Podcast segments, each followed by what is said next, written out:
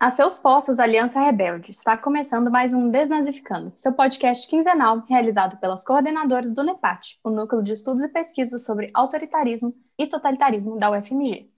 Aqui quem fala é Bárbara Deotti. Aqui é a Ana Viana. E aqui é a Maria Visconti. E no episódio de hoje nós vamos falar sobre um tema que eu pessoalmente gosto bastante: literatura. Mais especificamente sobre representações literárias da Segunda Guerra Mundial.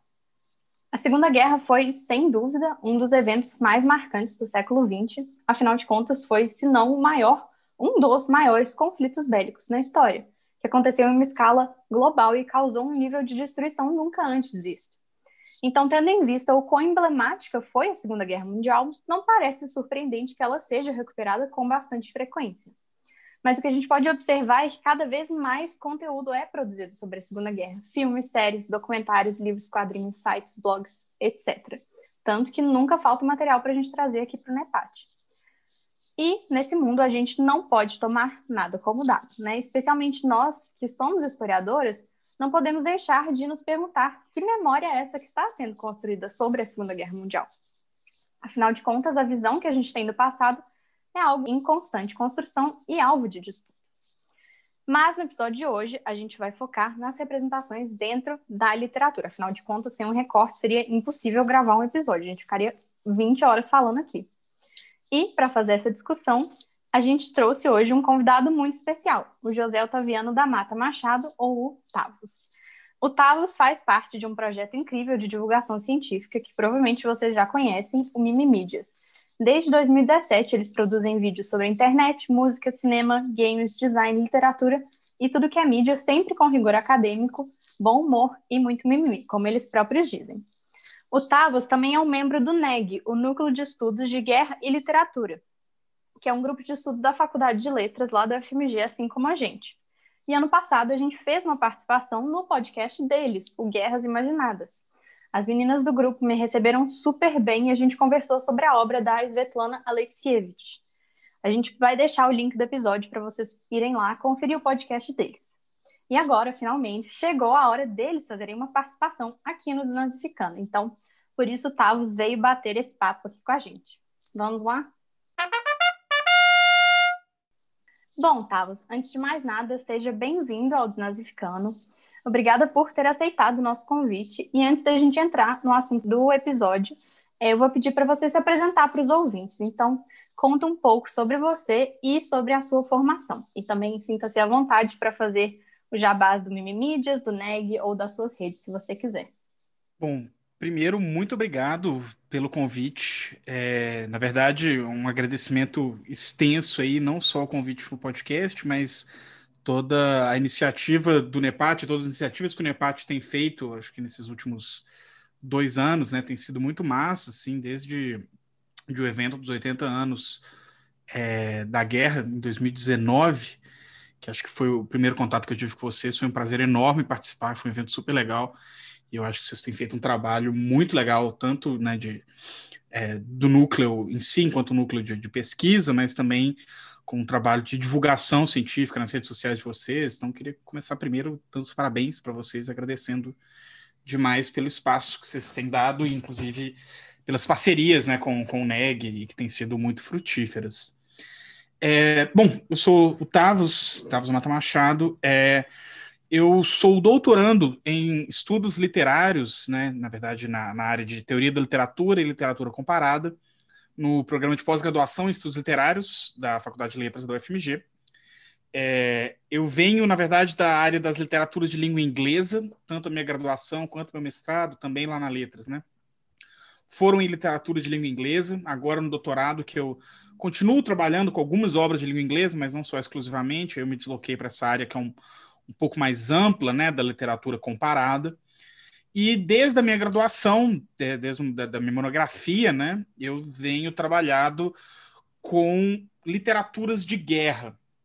Na minha graduação e no meu mestrado, eu desenvolvi uma pesquisa, né, que, que foi mais ou menos a mesma pesquisa entre a graduação e o mestrado, sobre literaturas de órfãos de guerra é, nos séculos 20 e 21, dentro das literaturas de língua inglesa. Então, eu trabalhei principalmente com três conflitos que foram a Segunda Guerra Mundial, a Guerra do Vietnã e a Guerra ao Terror, né, um nome genérico que a gente dá aí, que engloba é, as campanhas dos Estados Unidos no Oriente Médio nos anos 2000, e aí principalmente Iraque e Afeganistão. É, eu desenvolvi esse trabalho durante a minha graduação. Minha graduação foi sobre. É, minha, minha, monografia foi sobre o álbum The Wall do Pink Floyd, e eu tentei entender um pouco como eram as representações da Segunda Guerra Mundial é, no The Wall, e aí me veio, chamou a minha atenção o fato de que elas eram muito diferentes das representações, de outras representações literárias da guerra que eu conhecia, que vinham do ponto de vista dos veteranos, né? E, e, às vezes de pessoas que sobreviveram à guerra, que viram a guerra, então às vezes não veteranos, mas civis que estavam por lá, ou, né? É, enfim. E aí, quando eu percebi que havia essa perspectiva dos órfãos, foi o que meio que chamou minha atenção e fez eu começar a desenvolver essa pesquisa, que foi até o meu mestrado e, e que virou a minha dissertação, é, que eu defendi em 2016. É, Agora, no meu doutorado, eu entrei no doutorado em 2019, eu estou agora começando o terceiro ano do meu doutorado, estou sendo orientado pelo professor Elcio. Eu não estou mais mexendo com é, literaturas de guerra, com literaturas de órfãos de guerra, mas eu estou trabalhando agora especificamente com literatura da Segunda Guerra Mundial. E aí o meu recorte é o romance da Segunda Guerra Mundial. E depois a gente pode explicar um pouquinho, e romance contemporâneo, né? Ou seja, romance feito nos últimos 20 anos. Depois a gente pode conversar mais um pouquinho, explicar um pouco melhor o que é essa minha pesquisa. É, e aí, além do meu doutorado, eu estou num trabalho de divulgação científica, divulgação acadêmica das áreas de estudos culturais, estudos de mídia, que é o Mimi Mídias. Nós estamos desde 2017 produzindo conteúdo. É, somos três pessoas, né? Sou eu, a Clara, que também veio dos estudos literários, ela também está no doutorado lá no Pós-Lit, é, que, né, que, é, o, que é o, o mesmo programa que eu, embora ela seja de outra área, ela é da área da intermedialidade. É, e eu, Léo, que veio do design e das artes visuais. Então, ele é mestre em design e sustentabilidade, e ele é formado tanto em artes visuais quanto em design gráfico. E o Mimimides foi um projeto que veio de uma, é, enfim, uma inquietação comum a, a, nós três, de que a gente produzia um conhecimento na academia que meio que morria ali, meio que ficava né, circunscrito a, aos círculos da própria academia, e a gente sentiu uma necessidade, né? Sentiu um, um, impulso muito grande de compartilhar isso com um público maior. E a gente começou produzindo vídeos para o YouTube é, dentro de um gênero, né? Que, que, que, é um gênero um pouco vago, assim. Inclusive, eu tenho estudado muito a respeito do próprio gênero, que é o vídeo ensaio. É, e aí, nos últimos anos, de 2019 para cá, a gente ampliou um pouco mais o nosso trabalho. A gente não está mais só no YouTube. O YouTube ainda é o nosso, a nossa maior plataforma, né? A gente está com 128 mil seguidores lá, mas a gente também está com o nosso podcast, que é o Mimimídias em Prosa, que funciona no formato de mesa redonda, assim como Desansificando. A gente tem recebido é, pessoas, às vezes outros criadores de conteúdo, às vezes pesquisadores de outras áreas, para discutir os mais diversos assuntos é, dentro dos estudos de mídia. É, e a gente agora também está com um canal na Twitch, que é uma rede de, de lives, né, de transmissões ao vivo, que a gente tem feito lives semanais, desde umas lives bastante sérias, assim, levando especialistas de diferentes áreas para conversar sobre assuntos, ajudar a explicar coisas que às vezes fogem um pouco à nossa área, tentar dar um, um palco maior para pesquisadores que às vezes estão mais afastados da divulgação científica, ainda assim tem uma pesquisa legal para contribuir, e às vezes fazendo umas lives mais bobas mesmo, jogando videogame, falando bobagem, vendo vídeo com, com o público, enfim. Mas então tem sido esse o nosso trabalho no, no, nos últimos quatro anos. É, a gente tem produzido muito menos no YouTube, a gente teve uma mudança de direcionamento de produzir menos vídeos para produzir vídeos melhor, menor, é, melhores. Então a gente está produzindo mais ou menos um vídeo por mês, mas a gente tem tentado mudar um pouco, né, fazer vídeos mais aprofundados, mais bem trabalhados. O último vídeo que a gente lançou, que foi meu, inclusive, foi um vídeo de uma hora e meia, então a gente tem tido um, cuidado de fazer um trabalho maior. Esse aí dando oi é o Agamben, o meu cachorro, ele quer muito participar do podcast. É, ele sempre participa, né, mesmo querendo ou não. É, e aí, além do Mimi Mídias, no meu doutorado eu também é, trabalho, a gente tem, eu faço parte do NEG, que é o Núcleo de Estudos de Guerra e Literatura, um núcleo que existe lá na, na FALE desde 2009, desde antes de eu entrar na, na graduação. É, e é um núcleo que começa, é, fundado pelo professor Thomas Burns e professor Volker Jekyll, ligado principalmente é, às áreas de, de, da germanística e da, das literaturas de língua inglesa, né, das anglófonas. É, e centrado num, num, primeiro momento nas narrativas literárias é, de guerras, e aí muito né, focado nas guerras mundiais, na Guerra Civil Espanhola, é, na Guerra do Vietnã, mas que ao longo dos anos, conforme mais pessoas foram entrando no núcleo e, enfim, né, foi dando uma, uma oxigenada, a gente é, ampliou o escopo não só para narrativas literárias, mas narrativas de guerra é, num escopo bastante amplo, assim, então narrativas ficcionais, é, do, do, do, audiovisual, né, do cinema, de séries, games, quadrinhos. Também tenho trabalhado com várias narrativas memorialísticas, né, então é, memórias, autobiografias e, enfim, né, narrativas que, que, não necessariamente estão no campo do ficcional, é, poesia, tem gente mexendo com artes visuais, fotografia. Então tem um escopo bastante amplo dentro das literaturas de guerra e a gente tem é, desenvolvido esse trabalho no núcleo, né? Tem pouco mais de 10 anos aí e temos alguns periódicos é, organizados. O mais recente foi a revista Literatura e Autoritarismo da Universidade Federal de Santa Maria, que a gente organizou um dossiê sobre é, o fim da Primeira Guerra Mundial, 100 anos depois. Então, são alguns artigos que refletem sobre nessas, né, enfim, o olhar que a gente tem ao final da, da, da Primeira Guerra 100 anos depois. E a gente tem o livro nosso mais recente, que é o Memórias da Segunda Guerra Mundial, saiu pela editora Jaguatirica, que é uma coletânea, justamente, de trabalhos sobre representações memorialísticas, ficcionais, artísticas da Segunda Guerra Mundial. Eu acho que é isso.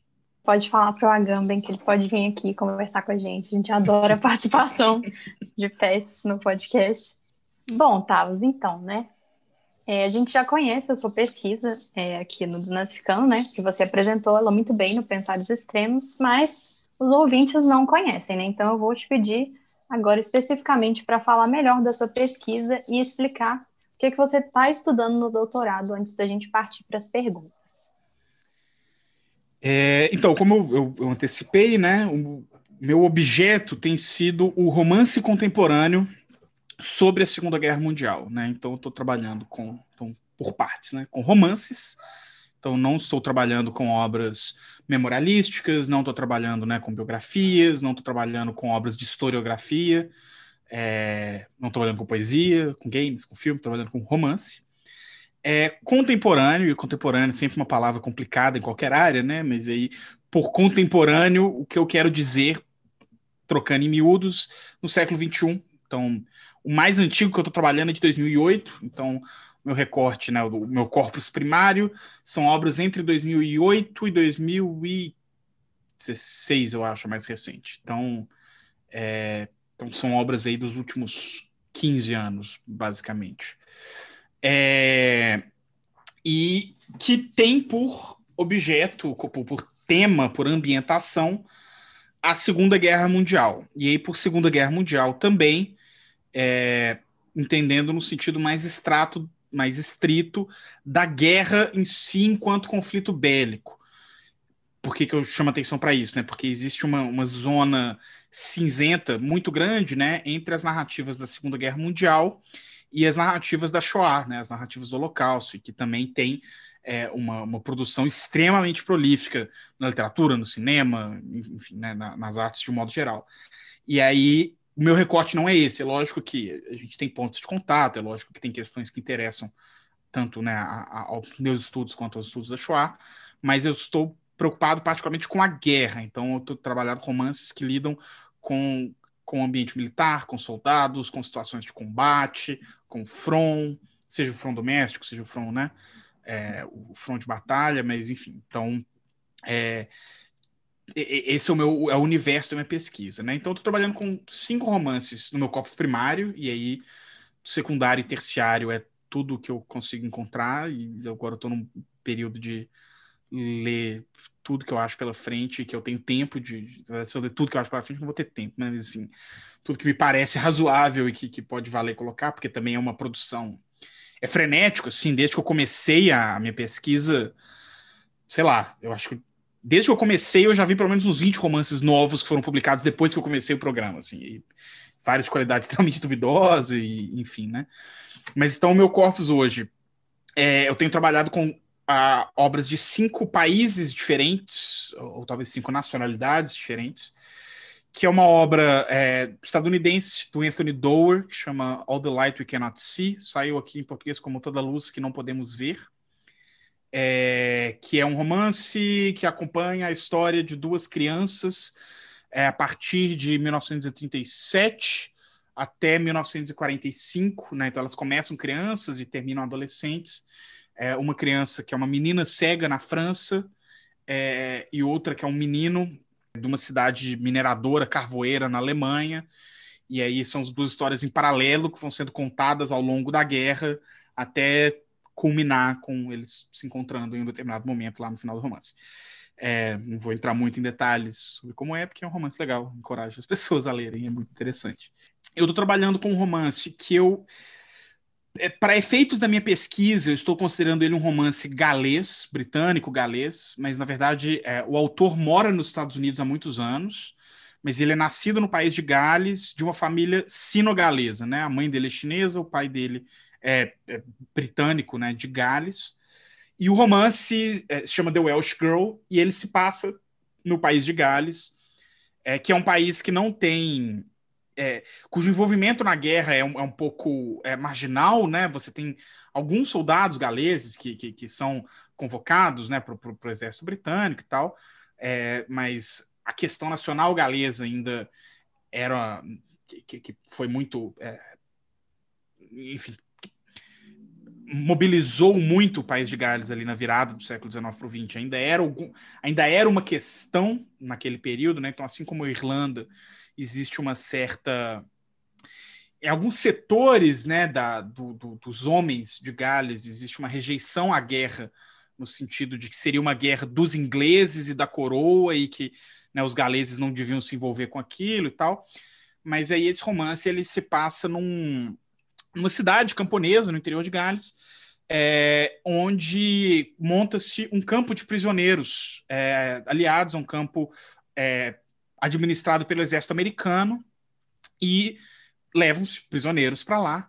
E o romance acompanha a história, uma, mas uma história de amor, né, entre um prisioneiro alemão que é levado para esse campo e uma menina camponesa é, galesa que, que é que trabalha né, é, trabalha numa fazenda nessa cidade. E aí também a história se mistura um pouco com é, a ficção se mistura um pouco com alguns elementos historiográficos, porque o, o Rudolf Hess é um personagem é, do livro e, e, ele está preso nesse campo de prisioneiros também, ele é interrogado lá, e aí, enfim, tem uma, uma brincadeira aí, e essa é uma coisa que a gente pode falar mais a respeito, mas entre ficção e, e, e fato histórico é, nesse romance, que é o The Welsh Girl, do Peter Hall Davis. É, eu estou trabalhando com um romance alemão, que se chama. Eu, enfim, meu alemão é muito, muito parco. Eu, enfim, só brinco, então eu não li o romance em alemão, eu li ele em inglês. Em inglês ele se chama To Die in Spring, né, em alemão é Im Frühling sterben, que não saiu traduzido em português, mas seria algo como Morrer na Primavera. E é um romance que acompanha os últimos meses, as últimas semanas da guerra na Alemanha, em, já em 45. É, e aí acompanha a história de basicamente dois meninos camponeses, muito jovens, que são convocados de última hora para a SS. Né? Eles são convocados já em 45, são obrigados a, a se alistar na SS, e aí um deles, particularmente com o protagonista, vira um, um caminhoneiro, né? Ele vai, vai, trabalhar com transportes de. de é, transportes de, de, de, materiais necessários no front, então, comida, é, material de construção, armas, enfim, de um canto para outro do front já dentro da própria Alemanha, né? Quando o front já está sufocando Berlim ali. E aí é um romance muito episódico, né? Em que cada pedaço ele quase que está num canto, tá, né? Ele, ele, circula basicamente por, por toda a Alemanha, ou o que tinha da Alemanha ainda não ocupada ou em processo de ocupação durante aquele período. E aí é um romance que, que dialoga muito com a tradição da literatura de Segunda Guerra da Alemanha, que é essa que da literatura dos escombros, né? que aí é muito esse, esse, universo da Alemanha já destruída, é, moralmente degenerada e fisicamente degenerada, e então essa, esse país em, em ruínas, né? E aí acompanha, é, e aí tem, tem um pouco essa história, né, dos essa narrativa do, do, dos alemães inocentes que são arrastados para a guerra. Então, ele é um, ele é da SS, mas ele nunca quis ser, ele foi obrigado aí. E aí tem toda essa questão, né, de que então e aí vai evocar várias questões sobre culpa, sobre responsabilidade e todas as questões que a gente está acostumado quando a gente pensa sobre né, o papel é, da população alemã na guerra. Eu estou trabalhando com um romance brasileiro que se chama Amor Entre Guerras. Ah, e esse livro, o é, To Die in Spring, é do Ralph Rothman. É, eu tô com um romance brasileiro, que é esse Amor Entre Guerras, da Mariane Nishihata, que é uma autora, na verdade é o único romance dela. Ela é paulista, de família é, de, nipônica, né? Ela é nipo-brasileira. E ela é jornalista, na verdade. Hoje ela mora no Chile, é jornalista. Ela é, trabalha com marketing lá no Chile, marketing digital mas no TCC dela, é, na comunicação, ela fez um TCC sobre soldados é, de origem nipônica na FEB. E aí ela fez um trabalho de resgate de, de, de memorialístico deles e montou né, um, um acervozinho de, de, de, memória desses soldados. E nesse trabalho do TCC dela, ela descobre um, um casal, e a história de um casal em específico, né? É, que eram um filho de japoneses que serve na FEB e uma carioca do interior do Rio que se muda para o interior de São Paulo é, e que se apaixonam durante a guerra, é, começam a namorar e aí ele vai servir é, na Itália, né, na FEB, e aí tem toda uma troca de correspondência entre eles, e aí o que a Nishihata faz, ela pega essas cartas, ela tem acesso à correspondência desse casal, ela tem acesso à dona Ilma, que era viva ainda na época do escrito o livro, então ela entrevista bastante a dona Ilma, entrevista familiares, então ela pega todo o acervo que ela coletou para o TCC dela e escreve um romance a partir desse acervo que ela tem, né? Então é um romance que tem que anda ali num, numa linha muito tênue entre o romance, a ficção, né? A memória, ou talvez a pós-memória, a gente pode até discutir isso também.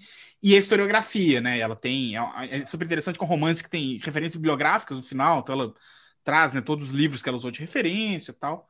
Então tem, tem essa questão aí. E por fim, o último livro que eu estou trabalhando é um livro espanhol, chama La Neurança de Guerra, do Blanco Corredora, que é um livro, na verdade, é, é, é, uma. Enfim, tem vários livros dessa tradição, que são as narrativas da divisão azul espanhola, né? Que era uma divisão da, da Wehrmacht, né, do, das Forças Armadas Alemãs, que era composta inteiramente por voluntários espanhóis durante a Segunda Guerra. Né? Então, a gente sabe que, que, que a, a, Espanha franquista é, não foi oficialmente né, uma, uma, força beligerante na Segunda Guerra, tanto por eles próprios terem acabado de sair de sua própria guerra civil, quanto por algumas questões diplomáticas complicadas né, entre Franco e Hitler, principalmente a respeito do, do, do Estreito de Gibraltar e tal. Mas, naturalmente, existia uma afinidade ideológica entre Franco e, e Alemanha hitlerista, mas principalmente entre o franquismo e talvez mais especificamente o falangismo é, e o hitlerismo e o nazismo, né? Então existe essa divisão, a divisão azul, que vão servir no front oriental, eles vão para a Rússia, e aí tem uma ampla bibliografia, tanto historiográfica, mas principalmente memorialística a respeito, porque é, esses soldados servem na Rússia, como todos sabem, perdem, né? Feio. E muitos são levados como prisioneiros para os gulags. E aí, por questões diplomáticas e a natureza da, da, da Espanha fascista, né? E, e, e, uma, um certo revanchismo da, da União Soviética stalinista do período pós-guerra, boa parte desses prisioneiros ficam até 1955. Eles passam 10 anos nos gulags antes de serem devolvidos à Espanha. E aí, quando eles voltam à Espanha em 55, tem um boom de uma memória, de uma obra memorialística desses veteranos que voltam e vão contar tanto as histórias de combate quanto as histórias de, é, de, de, prisioneiros, né, as histórias dos campos. E aí existem muitas obras memorialísticas, existem muitos romances, e agora, no, nos últimos anos, é, tem tido uma produção grande de romances escritos não por veteranos, né, mas por uma geração mais nova, romances que se passam com, com as experiências da Divisão Azul. Então, esse é um deles, né, que é do Blanco Corredora, que acompanha um soldado ficcional, né, que não existiu, que é o José Maceda, que vira quase que um, um, um, um receptáculo para todas as narrativas dos veteranos da Divisão Azul, né? Então ele tem toda uma historinha, né, de que ele, ele a, o romance acompanha ele como um velhinho, que ele encontra um jovem que é um entusiasta da Divisão Azul, e aí ele resolve contar a história dele para esse jovem, e aí ele retoma a lembrança dele, e a gente vê ele desde é, do período dele como um militante falangista, e aí quando né, é, ele existe o chamado né, para a formação da, da divisão espanhola e como ele se alista, por que ele se voluntaria, e depois ele no front, depois ele nos campos e tal. E, e, é um romance particularmente complicado, assim, porque. E isso é uma das coisas que eu quero desenvolver um pouco na minha, é, na minha tese. Eu tenho até um, um artigo disso num livro que a gente lançou é, nesse ano, saiu, acho que não saiu finalzinho de 2020, sobre é, a literatura da Guerra Civil Espanhola, saiu em e-book, é, porque é uma narrativa, a, a, gente sabe também, né, que a memória do fascismo na Espanha, e particularmente da Guerra Civil Espanhola, é uma memória muito contestada, então, ainda existe um amplo setor da sociedade espanhola que defende o franquismo, que defende, se não defende todo o franquismo, mas entende ele como é, uma contingência necessária contra a ameaça comunista, né? É algo análogo ao negacionismo da ditadura militar no Brasil, mas eu diria que é ainda mais disputado na Espanha, é algo mais assim. É, é mais comum se defender o franquismo na Espanha do que se defender a ditadura militar no Brasil, em certa medida. Assim. É, e aí esse romance, né, o, a, a, experiência da Divisão Azul, como em vários romances da Divisão Azul, é, é, um pouco um proxy da própria Guerra Civil Espanhola. E aí existe uma tentativa né, de redenção dos soldados da Divisão Azul em enquadrá-los como heróis patriotas espanhóis, mas eles estavam no exército nazista, né? Então tem várias questões complicadas que vêm à tona aí a partir desse livro, inclusive o autor é uma pessoa extremamente complicada e tal. É, e aí, a partir desses cinco romances, eu quero tentar entender é, o que. Por que representar a Segunda Guerra Mundial no século XXI? Por que, que 80 anos depois da guerra, por que, que quando as, as últimas testemunhas que viveram a guerra já morreram, já não estão mais aqui, as, né? É, por que, que ainda existe uma produção tão ampla, tão prolífica? Por que, que a cada ano sai 20, 30, 40 coisas novas? se passados na Segunda Guerra Mundial, né? Quais, quais papéis essas obras cumprem, e aí, a partir desses romances, eu quero entender particularmente é, como cada um desses países lida com essa memória da Segunda Guerra Mundial hoje, é, e como que a literatura, em particular, intervém nisso, né? Porque a literatura, eu acho, é uma hipótese que eu tenho trabalhado, ela tem um papel um pouco diferente do cinema, dos games, é, dos documentários, das séries, né, da televisão e tal. Então são um pouco essas questões que eu estou investigando aí na minha tese.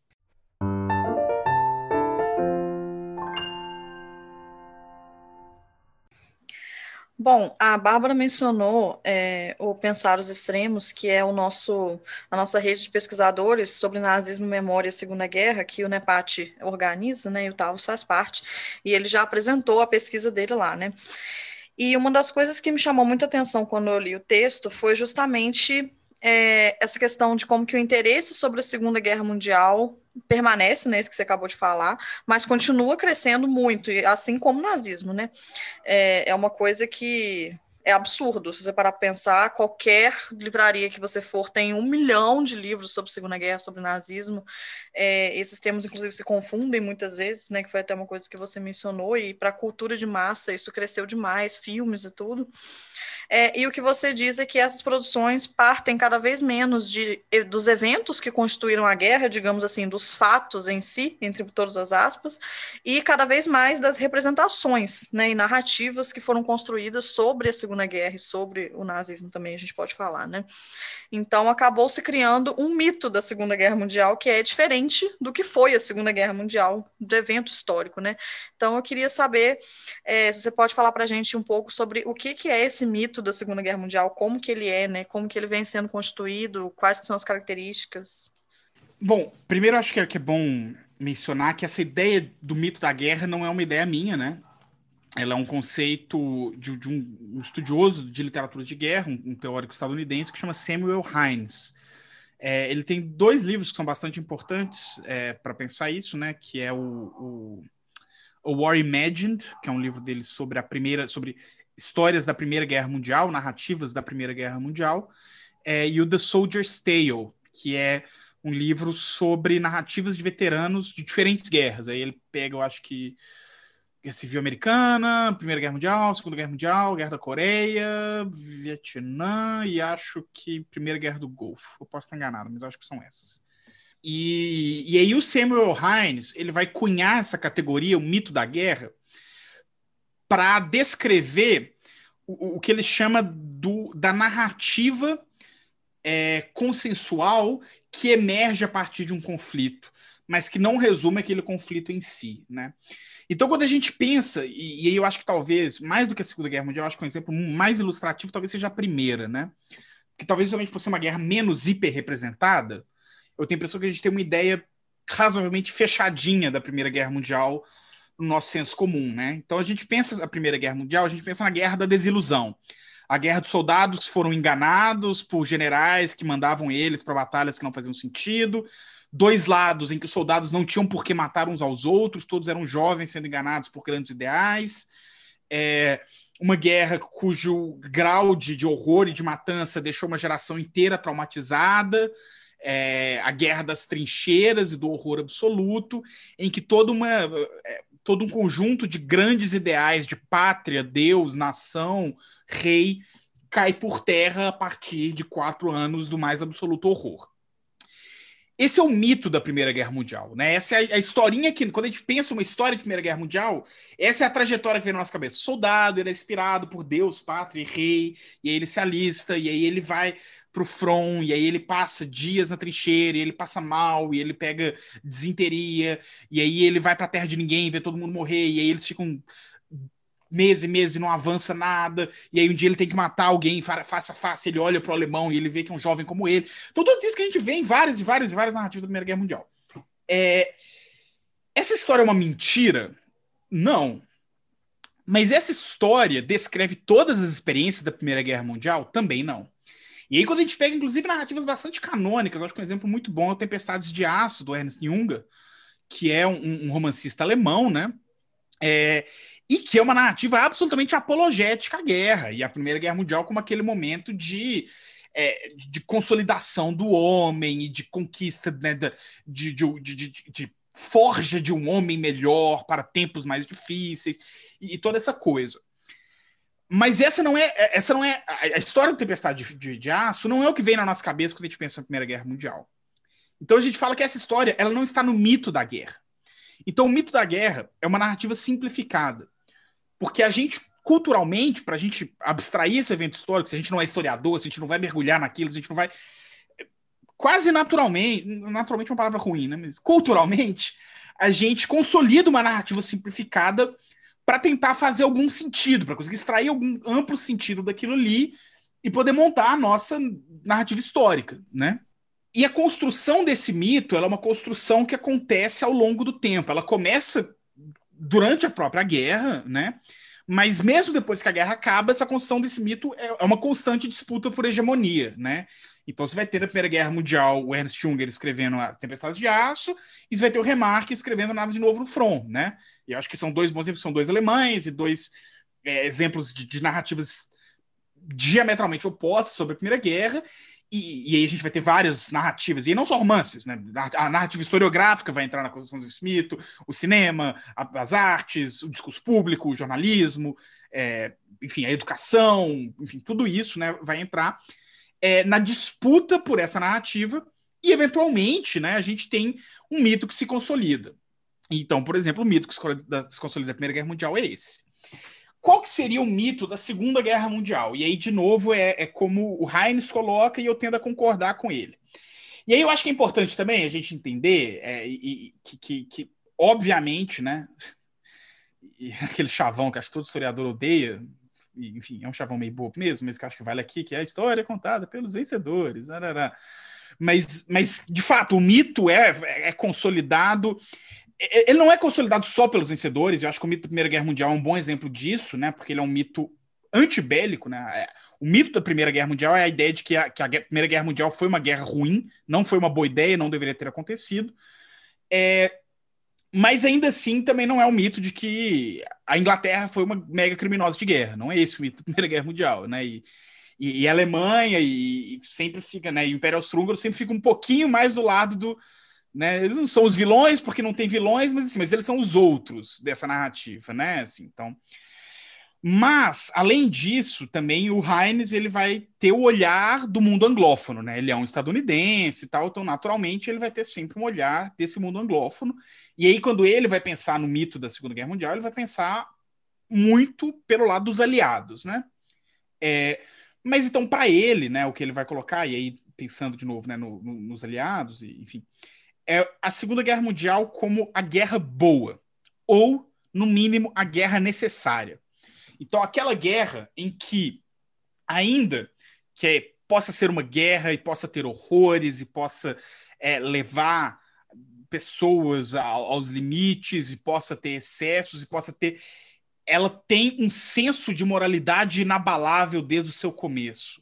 Todos aqueles que lutam têm uma clara convicção de estarem lutando por uma causa justa e maior que diferente da Primeira Guerra Mundial, que era uma coisa difusa, que eram ideais abstratos de pátria, Deus e, é, e rei, você tem um inimigo muito concreto que é a barbárie nazifascista e que você tem um lado certo da história para se estar naquele momento e que aqueles que voltam, independente né, de, de quanto eles voltem traumatizados, o quanto eles voltem, existe uma certeza da superioridade moral e, da retidão moral dessa causa. E aí, de novo, esse mito é uma mentira? Eu não vou falar que a luta contra o nazifascismo é um erro, porque ela não é, ela é uma necessidade histórica que se impõe urgentemente naquele período. Mas quando a gente narrativiza a Segunda Guerra Mundial, e aí, enfim, vocês estão cansados de saber disso, mas enfim, né? Quando a gente narrativiza a Segunda Guerra Mundial em termos da guerra boa ou até da guerra necessária, primeiro, né, a gente apaga o fato de quando a gente olha narrativas de soldados veteranos que estavam na guerra, boa parte deles foram convocados obrigatoriamente, e mesmo os que não foram, vários deles, essa certeza moral se enfraquece muito uma vez que, que a realidade do campo de batalha se impõe muito do que se torna a justificativa moral a priori para a Segunda Guerra, que é a Shoah, mas especialmente os campos de concentração, são fatos que a gente só vai descobrir a posteriori, né? A realidade dos campos só vem à tona em 45, então, é, ou pelo menos a realidade, a realidade mesmo, como né, os campos funcionavam, só vai vir à tona no final da guerra. Então, muitos soldados que vão não, não tinham essa dimensão, né? No máximo sabiam que, ah, não, o Hitler não gosta de judeus, mas muitos daqueles soldados também não eram muito fãs de judeus de qualquer forma. Né? O antissemitismo dentro dos países aliados era um sentimento bastante difundido, né? como, como era no, no, no ocidente, ocidente, inteiro na época e tal. Então, essa certeza moral não é uma realidade tão é, é, pulsante durante a guerra, né? Ela vira uma narrativa um pouco a posteriori. E além do mais, é, os aliados cometem inúmeros crimes de guerra, né, absolutamente injustificáveis. Bombardeio de Dresden, Hiroshima e Nagasaki, é, os estupros sistemáticos no, no front oriental, na Prússia oriental por parte do Exército Vermelho, etc, etc, etc. Então, dizer, colocar a, guerra, a Segunda Guerra Mundial como uma guerra boa ou guerra necessária é uma mentira? Não mas é um mito, ou seja, não conta a história inteira. É uma versão simplificada que ajuda a gente a entender a guerra, que ajuda a gente a colocar ela numa narrativa. Mas, como qualquer história, e aí vocês, como historiadores, vão saber isso muito mais do que eu, né? Nunca é muito bom simplificar a história, e a narrativa histórica e a historiografia, né? Porque quando a gente simplifica, a gente tira elementos importantes da, da realidade, né? E, e, aí é um pouco essa consequência dessa mitificação da Segunda Guerra. E aí a gente pode aprofundar mais isso, talvez, acho, nas nossas perguntas, enfim. Mas o que acontece com a Segunda Guerra Mundial, eu sinto, é que ela se consolida tanto como essa guerra boa, como essa guerra necessária, que ela acaba virando um repositório de valores, principalmente ocidentais, no sentido que a gente vai tentar enquadrar muitos dos nossos conflitos políticos em termos da Segunda Guerra Mundial. De tal forma que o, o nazifascismo ele deixa de ser um fenômeno concreto e ele vira uma representação estética. E é o que eu sempre falo, né? E eu acho que a gente está vivendo um tempo que isso fica muito claro. A gente tá tão exposto à, teatralidade do nazifascismo, as grandes, aos grandes desfiles, as suásticas desfraudadas, né? Essa, essa grande performance, que se um nazista não tem uma suástica no peito, a gente não reconhece como um nazista. Que se aquele vilão não é um vilão de um filme da Disney, a gente não vê ele como vilão. E aí, esse talvez, e é um pouco uma das inquietações que move a minha tese, é que talvez a gente tenha mitificado a Segunda Guerra a um ponto que a, a dimensão histórica da guerra está se perdendo no discurso público. E, e, ela tem se convertido somente no discurso mítico, somente num passado mítico, e aí, como qualquer mito, é aquilo onde a gente vai projetar os valores que a gente quiser. E aí, para eu falar que o nazismo é de esquerda, não é nada, porque eu estou só projetando meus valores nesse signo vazio que é a suástica, onde eu posso colocar o que eu quiser, porque a suástica é o signo do mal, é o Satanás. E aí, o, o que eu quiser que seja o Satanás, vai ser. Né? Então a gente pede qualquer é, dimensão de responsabilidade histórica, de, de rigor, de, né, enfim, de, é, compromisso com a paceidade, com, com, com os fatos, e, e enfim, né? É, então, eu acho que é um pouco esse o processo de mitificação da Segunda Guerra Mundial. E aí, por ela ser essa guerra, que ela é, ela é assim, a minha hipótese é que ela é a guerra mais representada da contemporaneidade, assim, né? No, o século XX não representou nenhuma guerra, tanto a exaustão quanto a Segunda Guerra Mundial. No meu projeto, vocês viram, eu fiz um levantamento simples, assim, bastante amador, mas assim, que eu acho que é ilustrativo sobre números de filmes feitos sobre a Segunda Guerra Mundial, a Primeira Guerra Mundial, a Guerra do Vietnã e a Guerra de Troia é, nos últimos 30 anos, né? É, e, eu fiz na Wikipedia e no IMDB para ter um parâmetro, né? E é ridículo, assim, a Segunda Guerra Mundial tem acho que é 100 vezes mais do que o segundo lugar, que é a Primeira Guerra Mundial. É, é algo completamente, né? Então é uma guerra que talvez, e aí tem uma autora aqui que eu trabalho que é a Petra Hall, que ela fala que as representações, o volume de representações da guerra talvez já exceda o volume de documentação histórica da guerra. É como se. E, e, e aí a imagem que eu traço um pouco, né?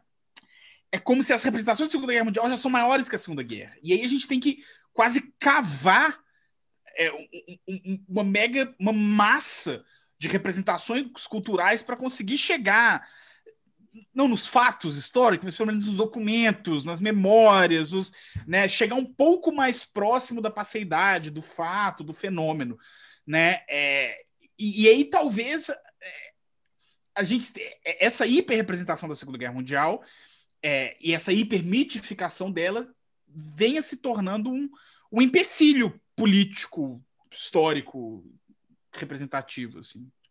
Não, isso é muito real, né? Eu fico, você foi falando, eu fui lembrando assim das séries recentes que a gente fica vendo, né? Tipo assim, Star Trek, que teoricamente não tem nada a ver com a Segunda Guerra, mas essa questão da estética pesa pesado demais, assim, porque, tipo, o lado. E aí, mais uma vez, essa questão, né, que é realmente muito maniqueísta. Tipo, tem um lado bom, né, para você tá, tem o lado certo. Aí, tipo assim, o um lado do mal, que é, tipo, o império numa universo, num universo paralelo, que eles são, dominam todo mundo, não são democráticos. Tipo assim, né, a versão, digamos assim, né, do mal da humanidade que aparece na série. A estética, ela é total Segunda Guerra, nazismo, assim, né? A saudação é basicamente o Heil Hitler. Então, isso é muito, muito real, né? A gente vai acabar todo mundo se afogando em representações de Segunda Guerra e sem entender muito bem o que, que aconteceu.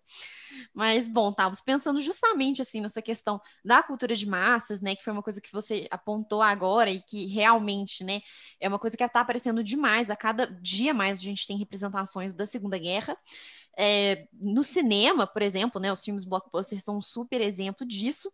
E aí a nossa pergunta vai um pouco no sentido de que como que você percebe, assim, é, as formas como a Segunda Guerra é representada, tipo no cinema ou na literatura, por exemplo, né? Você acha que essas mídias diferentes, né, esses diferentes locais de representação, a Segunda Guerra acaba aparecendo de uma forma diferente, né? É possível a gente perceber é, especificidades, né? Claro que são formatos muito diferentes, mas com relação à temática, abordagem, ao foco, né? O que, que você conta para a gente sobre isso?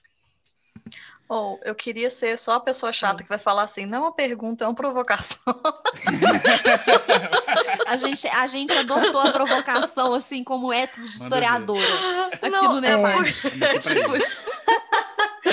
Mas é porque eu fiquei pensando muito sobre essa coisa da, das representações, porque eu acho que, além de tudo, a, a, Segunda Guerra instituiu uma nova coisa que eu não sei se eu não sinto isso tanto com a primeira, que é a gente tem uma quantidade absurda de pessoas que sabem muita coisa sobre as minúcias militares da Segunda Guerra. Sim. Tipo assim, a batalha de não sei onde, de tal dia que morreu tantas pessoas, e, tipo assim, muitas informações militares, e aí muitas pessoas que são militaristas, né, e também querem saber dessas coisas, e é muito bizarro você pensar isso, né? Tipo, como que não existia isso tanto. Eu não tenho essa impressão de que esse interesse tão grande por estratégias militares e por né, batalhas específicas e a cavalaria de não sei onde, livros e livros sobre uma cavalaria que tinha, sei lá, 30 pessoas, umas coisas muito doidas.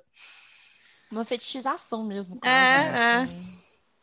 É, o, o, esse livro da Petra Hall, War Nazis, ele aborda um pouquinho disso. É maravilhoso né? esse livro. E algumas, esse livro é sensacional, sensacional. Ele, dá, dá vontade de não fazer tese, não, não escrever minha tese. Falou, não, assim, aqui, o livro é desse tamanho. Tá tudo aqui, lê esse livro aqui que tá resolvido é, o seu é... problema. Não, mas assim, é, ela, ela aborda um pouquinho disso, e, e, eu acho que tem a ver. Bom, acho que tem vários fatores para pensar nisso, mas, mas esse estatuto da, porque eu acho que existe. Eu, eu fico pensando que existe, principalmente a partir da Primeira Guerra Mundial, mas talvez pensando na cultura anglófona a partir da Guerra do Vietnã e tal, é, existe esse sentimento de que a guerra enquanto fenômeno não é uma coisa muito legal.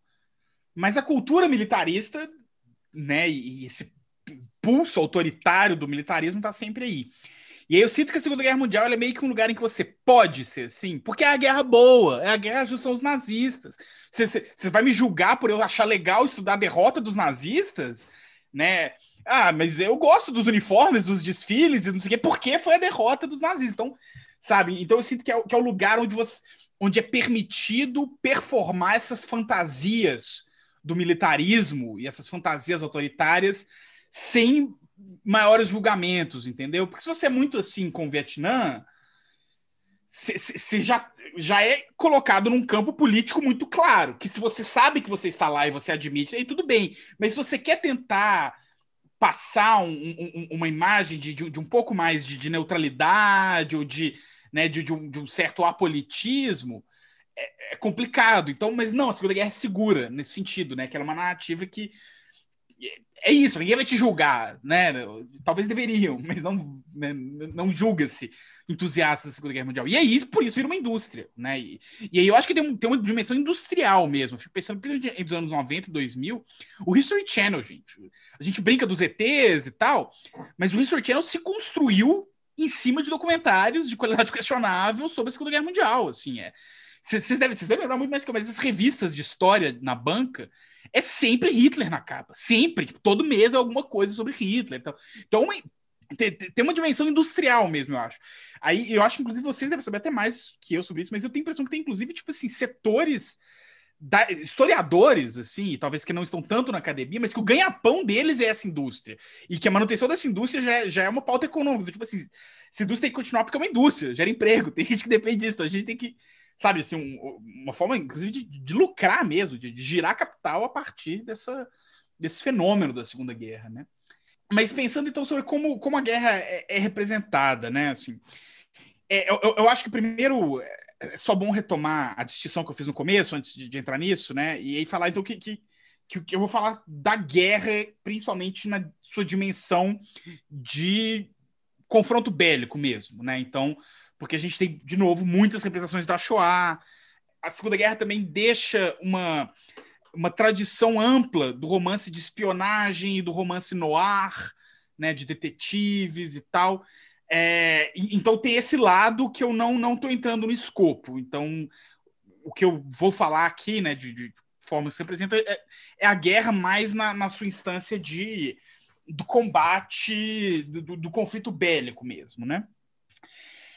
É, eu acho que o cinema, é, o, o, grande cinema da Segunda Guerra Mundial, é uma narrativa que acho que todo mundo, uma forma de representar que já é muito, enfim, é muito reconhecível para a gente, que ela começa, talvez, é, com os filmes é, do escritório de propaganda do exército americano, né, no, nos anos 40, que é, tem, tem, uma série, tem um livro, mas também tem uma série de documentário baseado num livro muito legal da Netflix, que chama Five Came Back, que é a história dos cineastas que foram contratados por esse escritório para produzir vários filmes no front. E aí são cineastas é, que eram cineastas grandes em Hollywood e continuaram sendo grandes depois. Então, é, o John Ford, o John Huston, é, o. Ai, gente, deu branco o nome dos caras agora. É, mas todos que eram grandes diretores é, hollywoodianos da época, é, o Fritjof Capra, é, Ai, quais que eram os outros? Tem o Wyler, esqueci o primeiro nome dele. Enfim. É, que são mandados pro, pro From, né? Para produzir tanto o, os newsreels, né? Então, aqueles, aqueles filmes de notícia que iam ser passados antes dos filmes do cinema, mas quanto filmes de propaganda mesmo, né? E aí tem vários desses filmes que viram clássicos absolutos, assim, né? Então tem alguns que. Então, por exemplo, é, The Battle of Midway, né? A Batalha de. Inclusive, a Netflix está com um acervo de quase todos esses filmes na Netflix Brasil estão lá, esses filmes da época, né? Então, a Batalha de Midway é um que foi muito famoso, e, enfim, né? E ele é interessante porque, na verdade, ele não foi filmado no front, porque os rolos desse filme estavam no avião que foi derrubado. E aí eles perderam todas as filmagens da Batalha de Midway. Então, quase tudo eles refizeram numa base militar, eu acho que em Oklahoma, não lembro. Então ele é quase todo reencenado, porque eles perderam os rolos de fita desse filme. Enfim, é uma história interessante. É, tem o The Memphis Bell, que é sobre um, um, um, avião bombardeiro que virou uma. Por causa desse filme, esse avião virou uma lenda, né? Virou, tem seu próprio mito sobre o Memphis Bell. Tem um que, que é muito importante historicamente, que é o The Negro Soldier, que foi um filme feito especificamente para convencer é, homens afro-americanos a se alistarem e né, é um filme de propaganda que tenta colocar a questão racial e aí as políticas do nazismo, né? É, de, de, de, limpeza racial e de genocídio do nazismo como uma ameaça direta à comunidade negra estadunidense e aí de forma a, a convencer né, a população afro-americana a, a, comprar a causa da guerra, porque para uma população que estava sendo massacrada nos pró no próprio Estados Unidos pelo exército, pelas leis de Jim Crow, pela polícia. Era difícil convencê-los a tanto, então tem esse filme e que funciona em grande medida, né? Ele, é, ele é um sucesso muito grande. É, tem o Know Your Enemy, Japan, que foi um que também ficou muito famoso, que é um filme, é tipo um documentário sobre o Japão da era Showa e sobre é, o, Hirohito e sobre as políticas imperiais, e aí, né, obviamente, um documentário mega demonizante do Japão e da população japonesa, mas que também serve muito é, para atenuar, depois que ele, que ele sai, depois que acontece o bombardeio de Hiroshima e Nagasaki, ele serve muito para atenuar a, a, o desgaste público que os, que os bombardeios causam, né? Então existe uma coisa tipo assim, não, mas olha só como que eles eram, né? Acabou que, que pelo menos assim a guerra acabou e a gente acabou com esses caras. Então, então esses e aí esses filmes, além de tudo, e aí o Five Came Back ele é interessante, esse, esse série documentário da Netflix, porque acompanha a história desses cinco, desses cinco diretores, mas contada por cinco diretores contemporâneos, que são o Guilherme Del Toro, o Coppola, é, o Kasdan, o Greengrass e talvez o que seja o mais interessante para a gente pensar, o Spielberg. E aí, quando a gente vê esses diretores falando desses filmes né, feitos durante a Segunda Guerra, para mim, pelo menos, é muito claro que existe uma tradição de como representar a Segunda Guerra Mundial em cinema que nasce durante a guerra com esses filmes do escritório de guerra.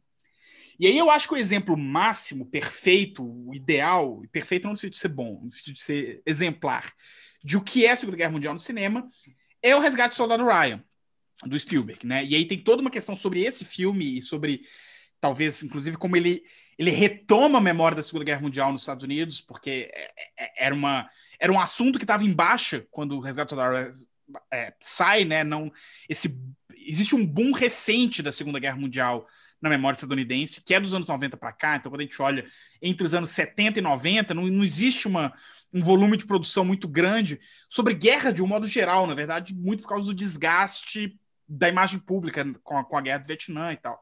E aí o Resgate do Soldado Ryan meio que reabilita a imagem do exército americano também, né? E tem um ensaio muito legal do Chris Hay sobre como que o Resgate do Soldado Ryan explica um pouco a guerra ao terror, né? E como, como a população americana compra um pouco a guerra ao terror por, por causa dessa reabilitação do exército americano a partir do Resgate do Ryan e tal. É, mas então que esse que é o filme épico, que ele tem essa dimensão épica da grande batalha, é, principalmente é, os desembarques anfíbios, sejam no Pacífico, sejam na Europa, mas o desembarque anfíbio, né, vira esse grande representação imagética da Segunda Guerra Mundial, seja na Normandia, é, seja na, na, né, em Omaha Beach, seja em Iwo Jima, mas né, os, os barquinhos chegando com a galera descendo na praia e as metralhadoras lá de cima, vira esse grande ícone né, visual da Segunda Guerra Mundial. É, o... Mas uma narrativa épica que sempre é recortada por uma narrativa heróica individual, em que você tem uma unidade, um pelotão, e que várias vezes resume a um soldado, normalmente né, um comandante de, de, de unidade e tal, que vai ter uma missão que várias vezes passa é, em paralelo ao resto da guerra, que muitas vezes não é uma missão central e tal, mas que ela tem um, um grau de heroísmo individual muito grande. Né? Então, é, o, o Resgate do Ryan, de novo, é uma, um exemplo perfeito. Né? Então, é resgatar o soldado jovem que perdeu o irmão e que a família dele não pode perder o único, o único filho que eles ainda têm sobrando. Então, esse talvez é, é, o filme da Segunda Guerra Mundial. E aí, quando a gente para para olhar é, Midway, a gente para para olhar Dunkirk, a gente para para olhar, a gente vê que muitos deles ecoam em diferentes medidas é, essa grande narrativa da Segunda Guerra Mundial no cinema. É, e, e, nas séries também, eu acho que Band of Brothers também é uma série que é muito essa narrativa, então eu diria talvez assim no audiovisual, né? E assim, é, é, obviamente, quando a gente fala nisso, a gente pensa que é a narrativa estadunidense, né? A narrativa não só aliada como estadunidense. Mas, ao mesmo tempo, eu acho que quando a gente pensa que o, o grande cinema mundial contemporaneamente é o cinema estadunidense, é Hollywood, é quem tem indústria, peso, soft power, dinheiro para fazer grandes filmes de guerra são os Estados Unidos, acaba virando de fato a imagem do cinema mundial da Segunda Guerra Mundial de, de um modo geral, né?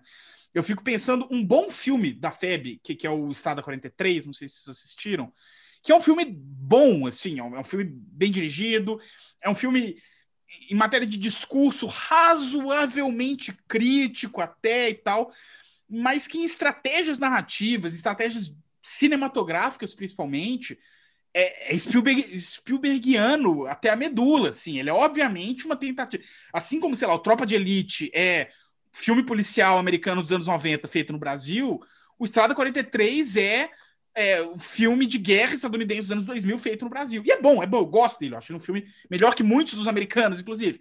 Mas é essa visão, é essa estratégia narrativa, é essa. Então, a, a, a guerra épica, a, né, essa grande dimensão do conflito contada por um recorte de uma unidade heróica. É, e aí tem desilusão, tem isso, tem aquilo, mas sempre tem essa dimensão, né? E aí sempre com essa dimensão redentora da guerra, né? no sentido de que aconteça o que acontecer, é, existe um, uma causa justa no fim disso tudo, né? Quando a gente vai para a literatura, e isso é uma coisa que cada vez mais eu tenho pensado, e inclusive eu estou num, eu estou num período de muita formulação a respeito disso. Ou talvez muitas coisas que eu falar aqui, na hora que eu for defender, eu já vou estar pensando outra coisa. Mas, enfim. Me parece que a literatura, pela, talvez pela própria natureza da produção literária, do, do que é fazer um filme do que é escrever um, um romance, existe mais espaço para outras narrativas e para narrativas diferentes, né? No sentido que para fazer um grande filme de guerra, você precisa de um mega estúdio, você precisa de muito dinheiro, você precisa. Então, é, é, fazer algo muito diferente do que virou essa narrativa hegemônica do mito, às vezes é uma aposta que quem vai bancar o seu filme não está disposto a, a, a, pagar, né? Um romance é mais tranquilo, né? Assim, uma editora pequena, que não vai soltar uma, uma tiragem muito grande, às vezes está disposta a arriscar mil cópias num livro que às vezes tem uma perspectiva da guerra que, que, que não é a que a gente está acostumado e tal. Então, o que me parece é que a literatura ela tem tentado, as obras literárias, né, é, tem tentado. Eu, eu, eu, vejo duas tendências principais, assim, né? Uma é uma tentativa da produção literária enquanto uma forma de preencher lacunas. Então, você buscar é, dimensões da Segunda Guerra que foram perdidas no mito, que ficaram de fora do mito, que foram, né? É, e jogar alguma luz sobre elas a partir da produção literária. Então, é, pegando os exemplos do meu corpus, né? É, o Amor entre Guerras é muito isso, né? Então, não só a narrativa da FEB, que é uma narrativa razoavelmente apagada, como a narrativa de um soldado nipônico na FEB, né? Então, a questão da população nipo-brasileira na Segunda Guerra Mundial é uma questão que fica extremamente de fora. A gente já mal tem um mito brasileiro da Segunda Guerra Mundial, né? A gente vê a Segunda Guerra Mundial muito pelo olhar americano e, e para a gente apaga a nossa própria experiência. E a experiência da população nipo-brasileira, então, é, é assim, né? antes de sair o, o, Corações Sujos, ninguém sabia absolutamente nada, né? Assim, que quem não fosse um estudioso dedicado a respeito e tal, né? Era, era, existia um, um deserto discursivo sobre o assunto, né? É, o Anorança de Guerra, que vai tentar pegar essa experiência da Divisão Azul, que embora... E, e aí é um, é um, caso um pouco... É, enfim, né? Quando a Herança de Guerra sai, já existe um boom dos romances da Divisão Azul. Tá muito na moda romance da Divisão Azul na literatura espanhola nos últimos, se é última década, assim. Mas quando surge, não tava, né? Quando surge, na verdade, a experiência da Divisão Azul, e aí talvez principalmente por causa do incômodo para essa é, Espanha recém-redemocratizada, é incômodo ficar resgatando uma memória que tende a heroicizar um monte de fascista, né? Então, a, a, as memórias da, da, Divisão Azul são um pouco jogadas para debaixo do tapete mesmo tal. Então, esse boom da, da, da memória histórica, né, do, do, do, romance histórico contemporâneo da Divisão Azul, veio um pouco tentar preencher essa lacuna de que, olha, tem esse pedaço da história espanhola, na Segunda Guerra, que a gente esquece, que a gente não conta, a gente tem que contar e tal. É, The Welsh Girl, né, o, o, que se passa no país de Gales. A mesma coisa, tem toda uma questão nacional, né, sobre o que era o nacionalismo galês nesse período tão crítico para os nacionalismos europeus é, durante a Segunda Guerra. Gales é uma identidade completamente apagada, né, tem, tem um, um, um discurso, ah, eu não vou lembrar, mas é de algum primeiro-ministro britânico do final do século XIX, que ele fala, ele tem uma frase, there's no such place as Wales, né? Então, não existe um lugar chamado Gales, né? Isso, isso é uma invenção, o país de Gales não existe, né? E tal. E aí existe toda uma questão sobre usar desse programa da Segunda Guerra Mundial, esse pedaço da história, que é uma, um pedaço da história tão explorado na história britânica, né? É algo tão central para a identidade nacional britânica, e aí não inglesa, mas nesse processo de é, anglicizar a memória britânica e tornar a memória britânica enquanto transformar a memória inglesa numa memória britânica, né? E aí é um romance que vai vir falar, não, mas espera aí, dentro dessa memória britânica tem, tem o país de Gales aqui, que tem suas próprias questões, que tem seu próprio processo histórico, que tem... E aí, por sua vez, no romance ainda vai ter o soldado alemão, que não é um cara que é um, um, um nazista convicto, e aí vai ter essa outra narrativa, que é uma outra narrativa também que, que sofre um certo apagamento, e aí talvez, enfim, é super controverso também, mas que são que é o alemão comum, o alemão que é arrastado pelo vento da história e que às vezes, né, é, é, enfim, é obrigado, seja civil exército, seja né, a, fazer o que for, é, ou então é convencido né, por um aparato ideológico mais forte que ele, ou qualquer coisa do tipo, que é também o que o, o Sudan Spring que é o romance alemão que eu tô trabalhando vai colocar também, né? Então, esses jovens alemães, essa Alemanha em ruínas, né? Um cachorro morto sendo, sendo chutado pelos aliados, e aí esses alemães que são arrebatados nos ventos da guerra. Então, são várias lacunas que não cabem nesse grande mito, que não vão estar num filme do Spielberg, que não vão estar num filme do, do, do, do Clint Eastwood, mas é, que vão um pouco preencher essas lacunas. E aí, por outro lado, e isso é, uma, é algo que eu estou começando a desenvolver agora, e aí eu não sei muitas certezas que eu vou ter a respeito disso, mas é o que eu tenho sentido, é que uma das consequências dessa crescente mitificação da Segunda Guerra Mundial, e isso vai ser muito forte na literatura anglófona sobre a, sobre a Segunda Guerra Mundial, então a literatura produzida de língua inglesa. A Segunda Guerra Mundial, pouco a pouco, vai deixando de ser um assunto para esses romances para se tornar um palco. Então, escreve-se um romance na Segunda Guerra Mundial não para falar sobre a Segunda Guerra Mundial, mas para falar sobre qualquer coisa. Escreve-se o romance da Segunda Guerra Mundial como se escreveria um romance passado na Guerra da Crimeia, como se escreveria um romance passado na Guerra de Troia. Como então já não é mais sobre ressignificar aquele conflito, sobre dar um lançar um novo olhar sobre o conflito, mas sim sobre usar é, o, o lugar, o patamar cultural que aquele conflito alcançou para discutir outras questões. No sentido que se eu coloco ambi a ambientação como Segunda Guerra Mundial, isso é um dado. As pessoas sabem o que é a Segunda Guerra Mundial. Eu não preciso explicar quem que são os heróis, quem que são os vilões, quais são os países, o que está em jogo.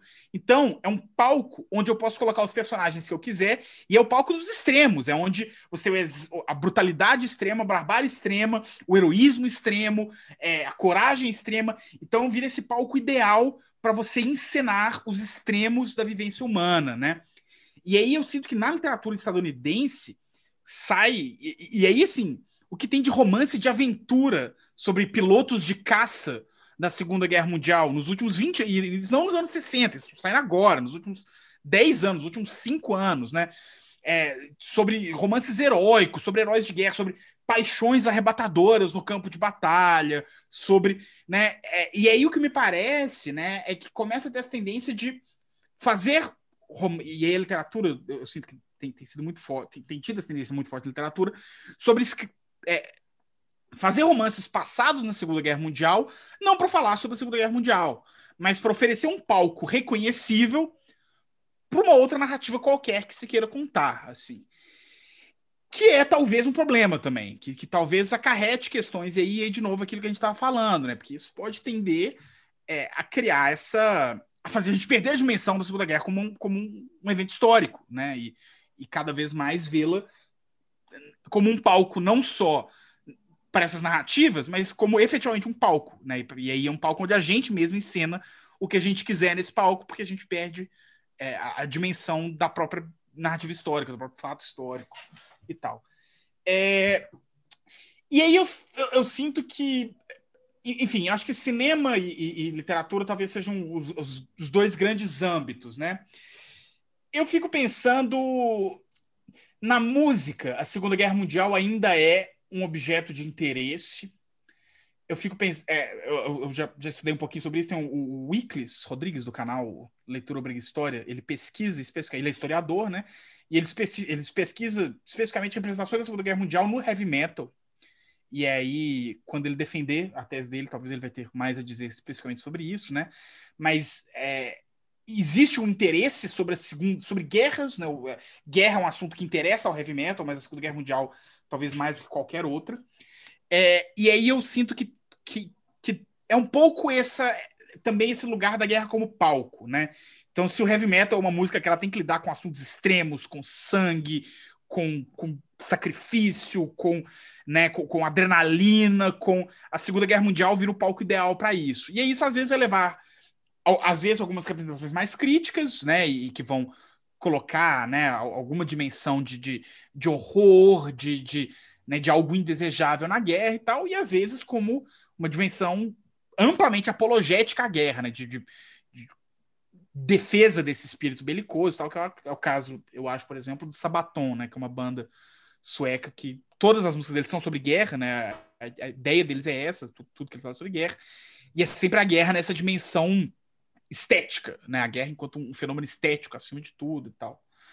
É, nos quadrinhos, a Segunda Guerra Mundial é um, é um, exemplo interessante. Eu fico pensando, eu acho que a gente tem, tem é, por um lado a gente tem os quadrinhos é, que vão um pouco nesse sentido da literatura, de tentar é, preencher essas lacunas é, do mito, né? Eu fico pensando, por exemplo, a Guerra de Alan, que é uma graphic novel muito interessante, passada na Segunda Guerra, que vai ter um pouco essa dimensão.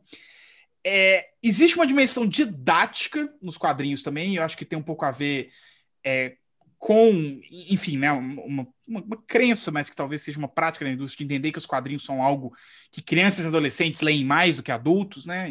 Enfim, não é uma, necessariamente uma verdade, mas ainda é uma, uma tendência, pelo menos do mercado, entender assim. Então é, é muito comum é, quadrinhos que vão contar determinados eventos da guerra, e aí um pouco quase uma tendência de documentário, assim. Mas também tem uma coisa peculiar que os quadrinhos de super-herói, particularmente, né, que são talvez a exceção dos mangás no Japão, que é, é outra história, mas assim, né, pensando no, Ocidente aqui, são a, a, força motriz da indústria dos quadrinhos mundial nos últimos 30 anos, certamente, né? A Segunda Guerra Mundial é quando os quadrinhos de herói nascem, né? Eles são o super-herói, enquanto fenômeno cultural, é o filho direto da Segunda Guerra Mundial, né? É, ele faz sentido, o fenômeno do super-herói faz sentido quando a gente olha ele numa perspectiva histórica, quando a gente percebe que ele está na, guerra, na, na, Segunda Guerra Mundial. Um dos meus problemas com o filme da Mulher Maravilha, o primeiro filme é justamente esse, que não faz sentido aquela personagem na Primeira Guerra Mundial. Não só que ela não foi criada né, mas assim, aquele ethos de super-herói não, não se encaixa na Primeira Guerra Mundial, porque é um ethos da Segunda Guerra, né? E aí, eu sinto que as narrativas de super-heróis nos últimos anos, quando vão representar a Segunda Guerra Mundial, existe. A Segunda Guerra Mundial vira o território da autorreferencialidade, né? Então, falar sobre a Segunda Guerra Mundial nos quadrinhos de herói contemporâneos é falar sobre os quadrinhos de herói.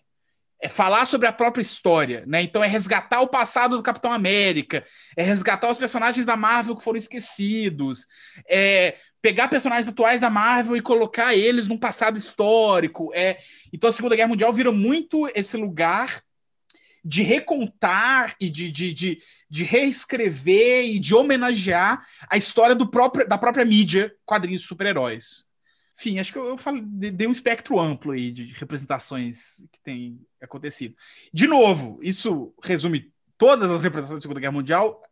Óbvio que não, e pelo contrário, né? Para cada tendência geral dessa, vão ter várias obras que fogem a essas tendências. Eu diria que as mais interessantes são justamente as que fogem a essas grandes tendências, as que vão acabar pegando outras estratégias, pegando outros caminhos, pegando outros, né? Mas eu acho que em termos de tendências gerais, do que mais é feito, do que mais é consumido, a minha impressão é que vai um pouco por esses caminhos.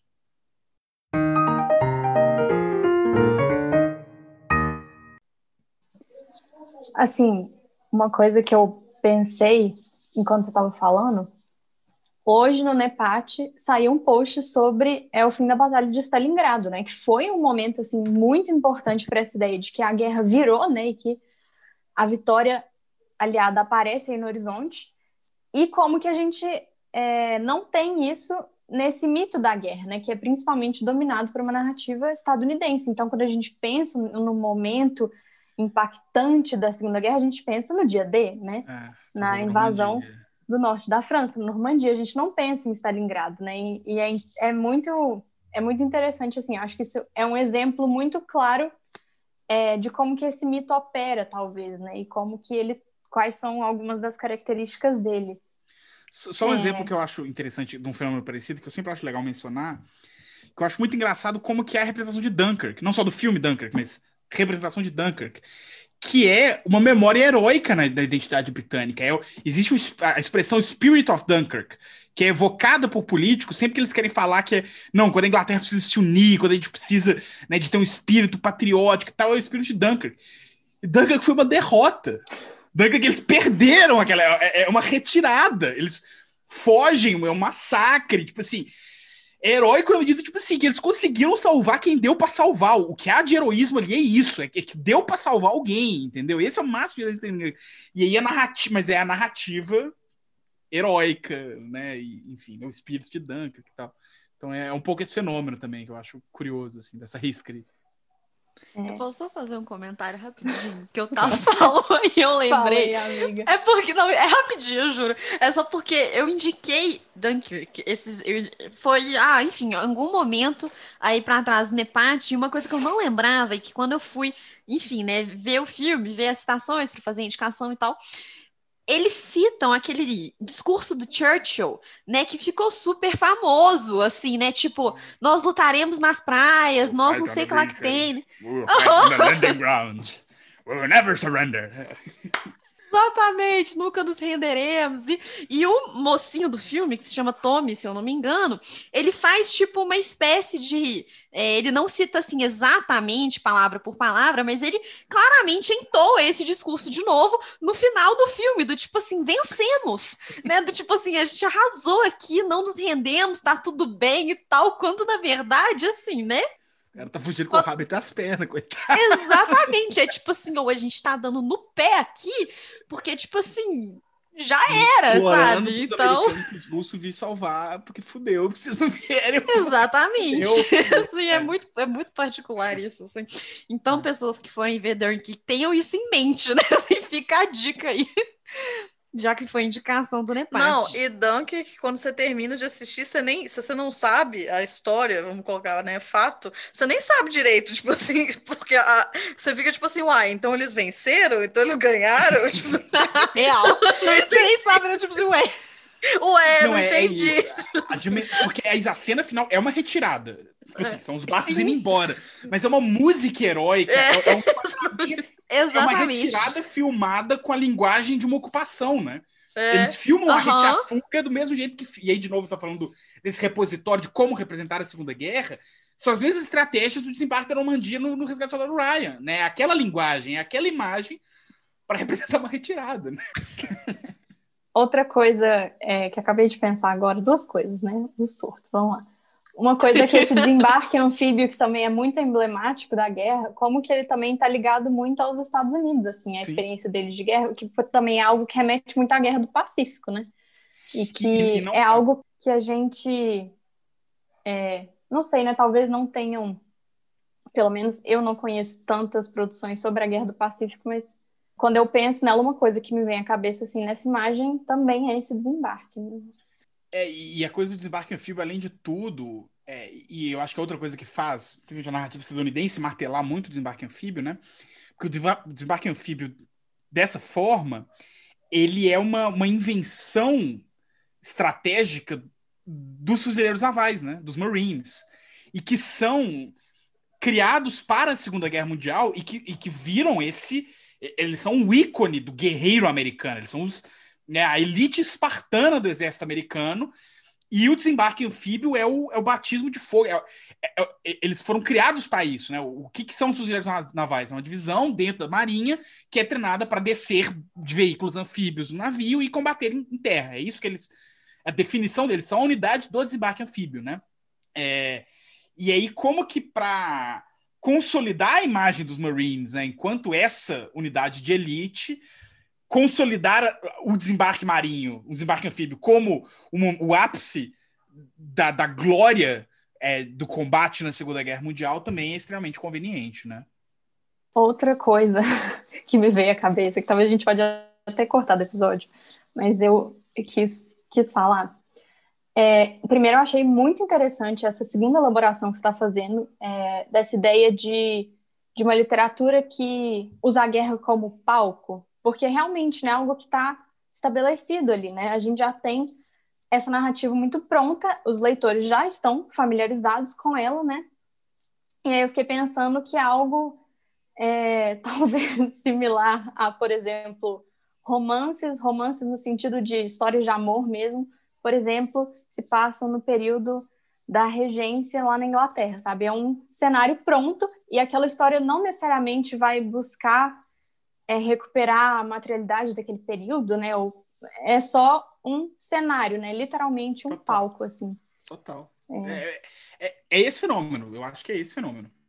Assim, é, que está acontecendo, né? Assim, acho que no caso né, desse período vitoriano e tal, tá mais consolidado, né? Já é, já é um palco há mais tempo, mas me parece, principalmente na literatura anglófona, que a Segunda Guerra está caminhando para se tornar também mais um palco desse tipo, assim. E, inclusive tem vários, o pessoal na internet chama de romances safados, né, para falar esse gênero de, de, de, romance, né?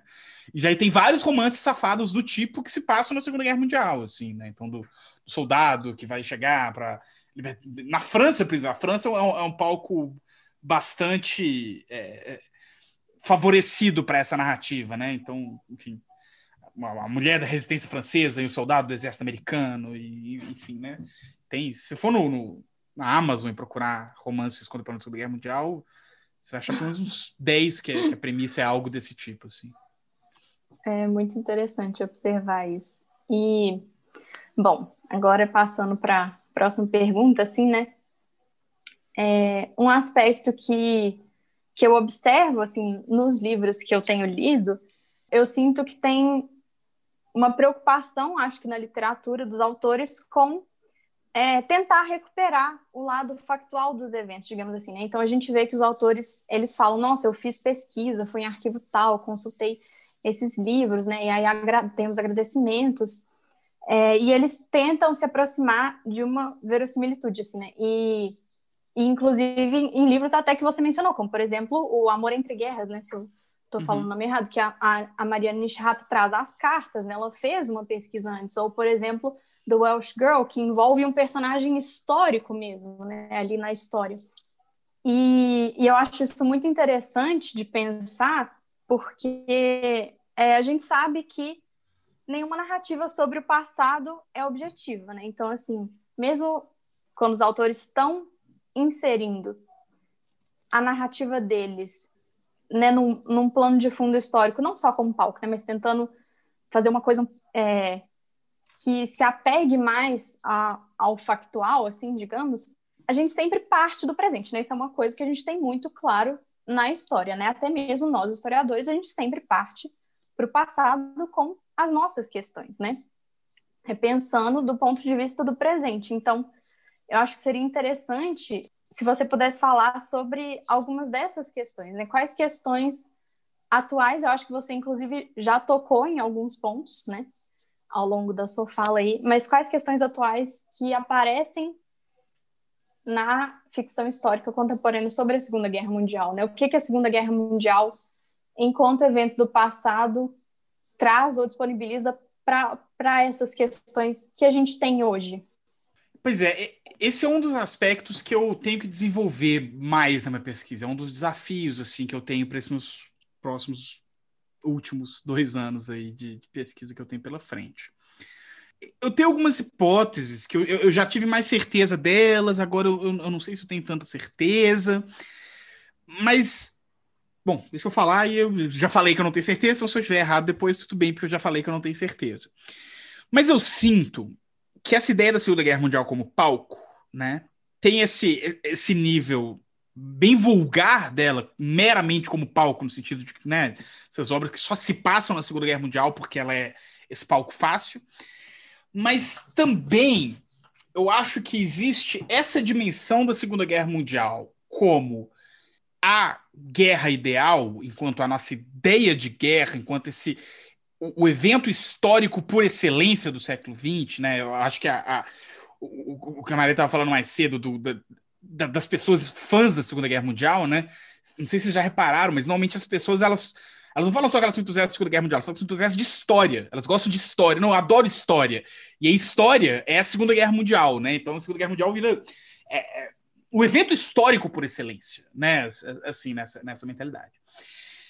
E aí eu sinto que, sendo esse evento histórico por excelência, é, ela vira também o receptáculo ideal para os valores políticos, quaisquer, né?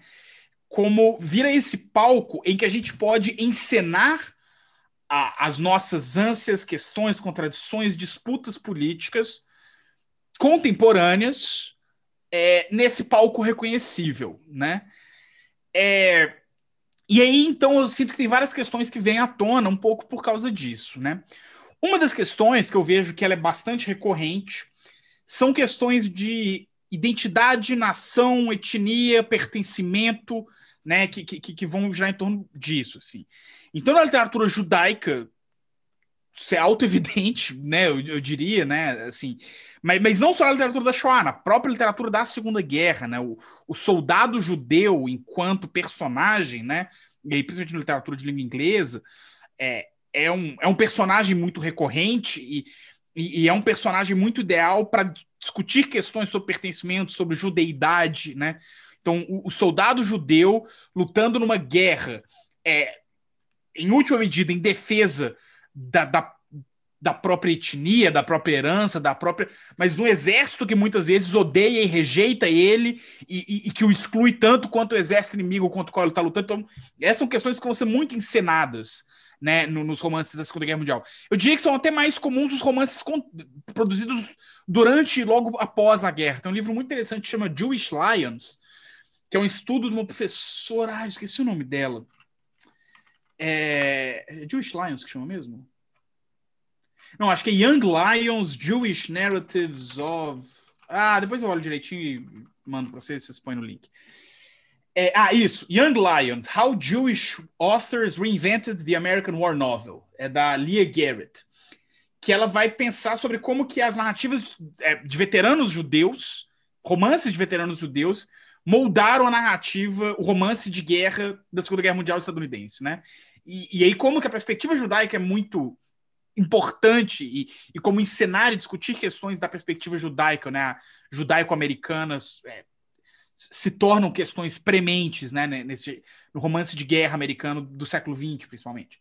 É, aí eu penso, né, o, o, o, o Amor entre Guerras da Nishihata, é, existe uma questão muito clara ali para mim, né, é, da questão do lugar do nipo brasileiro, né, do, do que é ser amarelo no Brasil, do que é ser um descendente de japonês. E, e aí, em primeiro lugar, resgatar é, a, a, a perseguição e a repressão à população japonesa durante o período da guerra, reforçar a ideia de um nipo brasileiro, então da brasileiridade dessa população, né? Então, essa coisa do eu não sou japa, eu sou brasileiro, meu passaporte, meu, eu nasci no Brasil, meus pais são brasileiros, meu bisavô veio do Japão e eu não falo. Então, essa identidade brasileira da população é, de origem nipônica, que muitas vezes é negada em certa medida, é, é, é, é enfim, apagada, é questionada, né? É, me parece que de alguma forma é tematizada no livro da, da Nishihata, né? Existe uma. O, o protagonista, né? O, o é, Yoshida. O primeiro nome dele é Alberto, agora eu esqueci o nome dele é Yoshida, acho que é Yoshida ele o tempo todo ele fala: eu não sou japonês, eu sou. Porque, obviamente, a lealdade dele é questionada. O que, que um japonês está fazendo indo lutar contra o eixo, né? Vocês não são do eixo? Ele, ele não, eu não sou japonês, eu sou brasileiro, eu falo português. E ele é um que nasceu no Japão, inclusive, né? Assim, ele, ele, acho que a família dele se muda com ele criancinha, tem tipo três anos quando ele vem para o Brasil tal. Ele é super jovem, jovenzinho e tal. Mas é, existe essa questão de reforçar a brasileiridade dessa identidade. E, e é isso me parece uma questão. E a Nishihata, como uma autora de origem nipa brasileira, é, me parece então existir sim é, uma, uma motivação de, de, de, pautar essas questões. E, inclusive, um dos meus planos, não sei se eu consigo concretizar para esse ano, é entrevistar esses autores, não sei se eu consigo entrevistar todos e tal, mas essa é uma questão que eu queria conversar muito com a Nishihata, particularmente, assim, se ela, se ela enxerga é, essa dimensão, assim, né? É, porque eu enxergo, assim, enfim. O caso da do a ignorância de guerra também é muito é, é, muito interessante, assim, né? Porque a guerra civil espanhola é uma ferida aberta na Espanha até hoje, né? E, e enfim, né? Eu, eu, acho que a gente consegue entender bem porque muitas coisas são muito análogas à, ditadura militar para a gente, né? mas eu sinto que uma coisa que é um pouco diferente é primeiro que de lá houve de fato uma luta pelo poder, né? Aqui não houve uma luta, sentido assim, né? Houve no máximo focos de resistência, mas que foram massacrados, né? A ditadura só foi receber um enfrentamento concreto com, com, com, as lutas de massa nos anos 80, assim, a gente não teve nada perto de uma guerra civil, que a esquerda, né, a, a, guerrilha urbana no Brasil nunca teve, ao contrário do que a ditadura militar queria convencer as pessoas, né, nunca teve um pingo de possibilidade bélica para tomar o poder, enfim, né, sequestrar o embaixador foi, foi o máximo que deu para fazer, e mais do que isso não, não dava, né, não, não era uma uma, possibilidade em termos militares mesmo, né? É, no caso da Espanha, a gente teve uma guerra mesmo, com, com, crimes cometidos em ambos os lados, com né, torturas cometidas por ambos os lados, com, né, então é uma chaga muito viva ainda, né, e, e aí é uma memória muito contestada.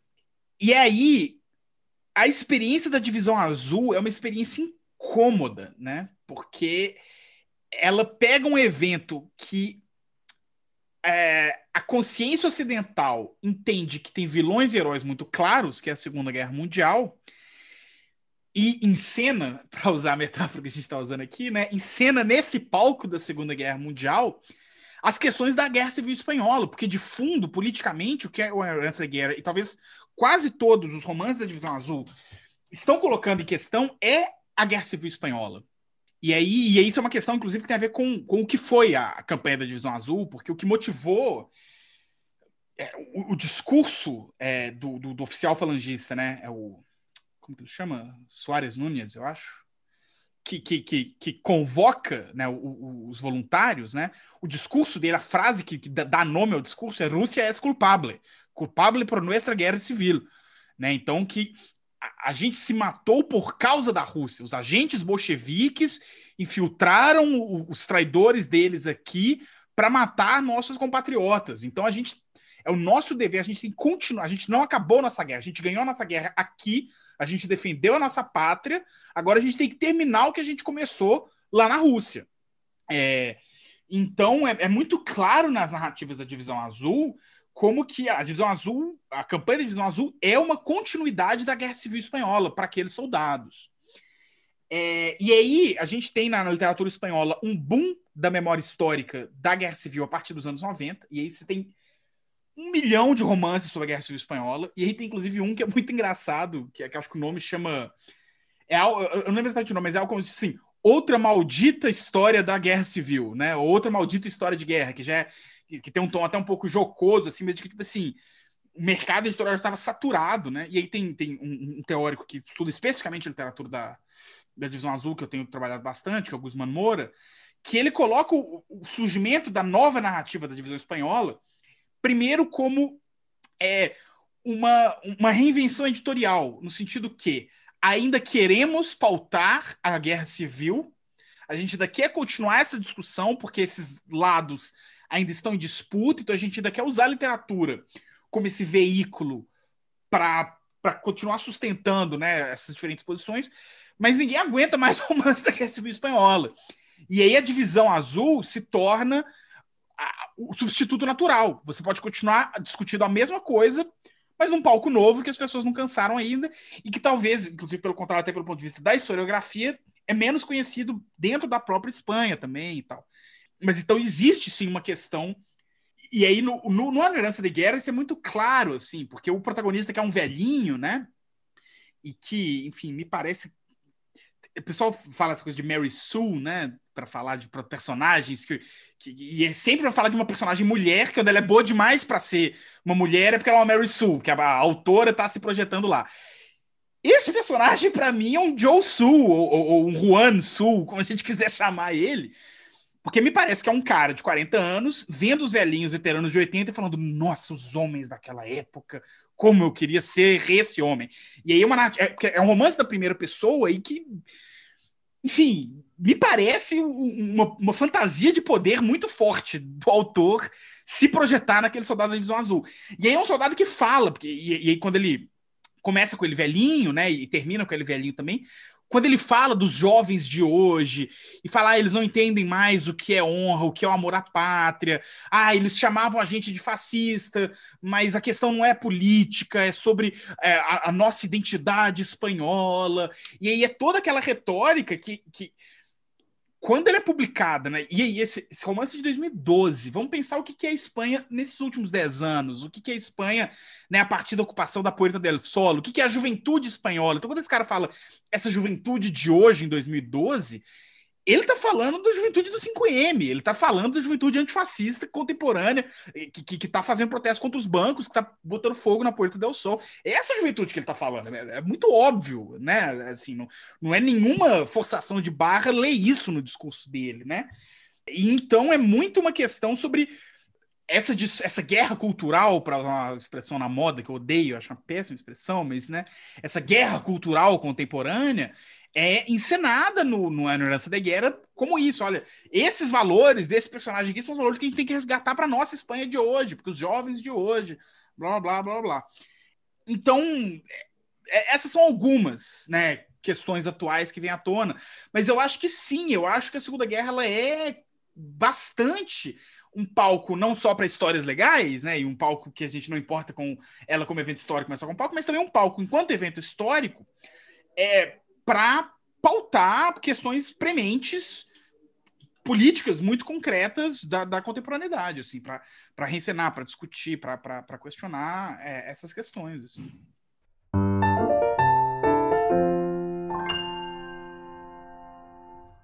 É, a Maria que sempre fala isso, né? Então, amiga, se você quiser reiterar. Mas, assim, o, o que sobreviveu do século XX foi o nacionalismo, né? E essas questões de nação, de identidade, elas não não estão resolvidas, né? Nem um pouco. Então, e acho que isso aparece, né? Talvez a guerra, a guerra é um momento mais é, crítico para pensar isso, né? Porque você está literalmente em conflito. Tanto que um dos livros que a gente indicou no NEPAT, que eu acho que talvez daria até para fazer uma relação, assim, pensar nas similaridades ou não com o romance da Nishihata, que eu não li, né? Mas pelo que você falou aqui, é o Vento Leste, né? É de um autor japonês, mas o, os protagonistas são uma família estadunidense e japonesa. Então, a grande questão dos filhos do casal, né? A mãe deles é estadunidense o pai é japonês. É essa, né? Eles estão ali na guerra. A guerra contra os Estados Unidos começa, o país deles entra em guerra e, e eles têm essa identidade dividida, né? Então, o, o, filho mais velho o tempo todo ele tem que se afirmar, não, mas eu sou japonesa, assim, né? Eu cresci aqui, etc. Toda essa questão. Então, é, dá para fazer muito essa relação, assim. Eu fico pensando, o, Welsh Girl também é um romance, eu, não mencionei, mas ele é um que eu super sinto isso também. E aí, por uma perspectiva contrária, talvez, interessante, de questionar a centralidade da etnia e da nação, né? Porque no Welsh Girl você tem o nacionalismo galês aparece lá, mas é muito no personagem da mãe da protagonista, que é um sindicalista, e aí o romance passa numa cidade que teve uma greve histórica, que é a greve de Pure Inquiry, é, e, e, que essa greve é, histórica que, que, pauta muito a questão do nacionalismo galês na, na, virada do século também e tal. E aí o pai dela é um, é um galês muito, muito convencido e muito mal-humorado, muito anti-britânico, que quase se recusa a falar inglês, fala só galês e tal.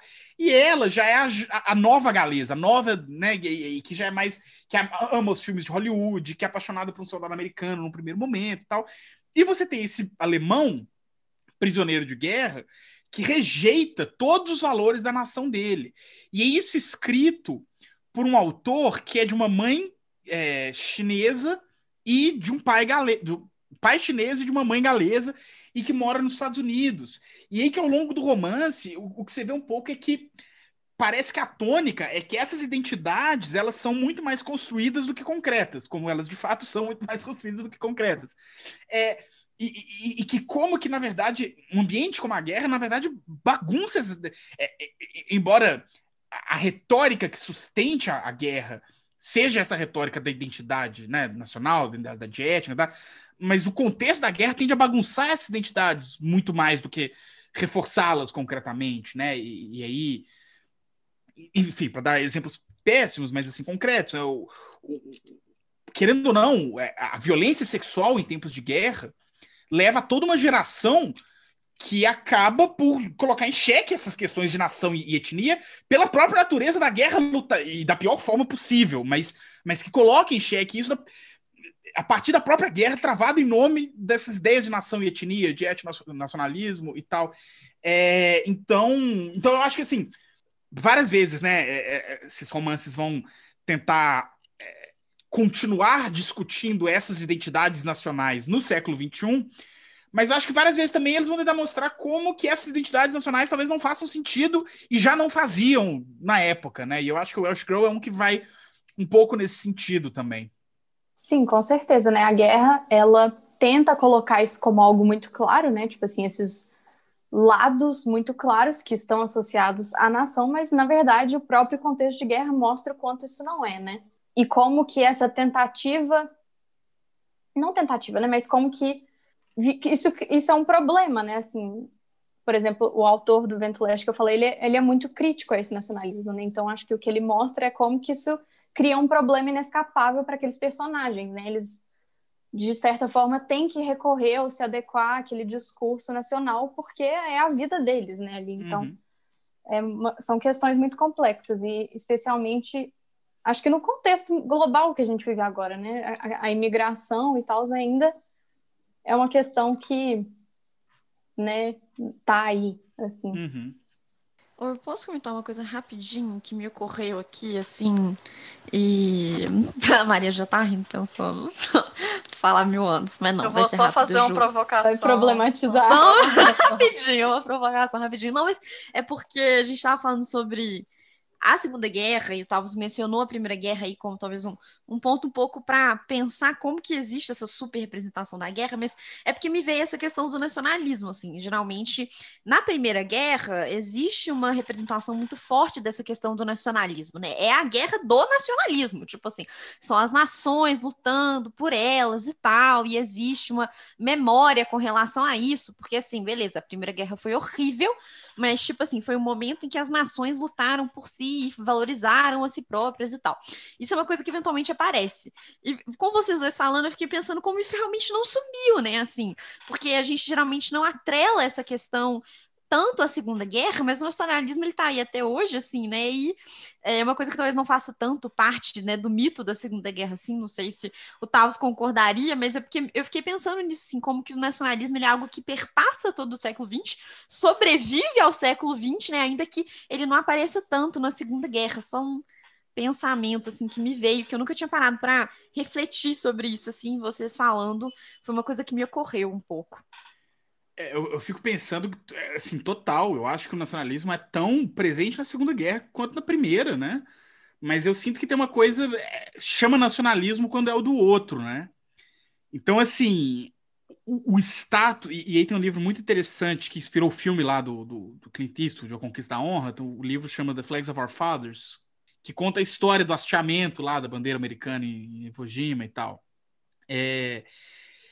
E aí, essa foto do hasteamento da bandeira em Iwo Jima não é nacionalismo. É, é, é, é a luta contra o nazismo. Não, não é nacionalismo, são os alemães. É, é, o conquista do. É o triunfo da vontade. Aquilo é nacionalismo. Quando Churchill fala que a vitória do Império Britânico é a vitória da civilização, não é nacionalismo né? Nacionaliza. Então, quando a gente para para olhar, e, e, enfim, toda a propaganda de guerra, do período da guerra, de todos esses países, e, e muitos dos afetos que eram mobilizados e que eram usados para mover as tropas, são eminentemente nacionalistas. São, né, o, é, a retórica, e aí principalmente no, no Ocidente, né, é, dos aliados, ela é muito mais nacionalista do que antifascista, né? Até porque muitos dos aliados e dos governos aliados tinham nas suas próprias versões nacionais do fascismo é, relações complexas e que, né? Então eu, eu, acho que a gente no Brasil tem, tem um exemplo perfeito do que é a relação do varguismo com o integralismo, né? Que é aquela coisa. Eu condeno, mas eu não condeno tanto, eu mando prender, mas, mas ao mesmo tempo eu sou de comunista também, e aí eu não sei.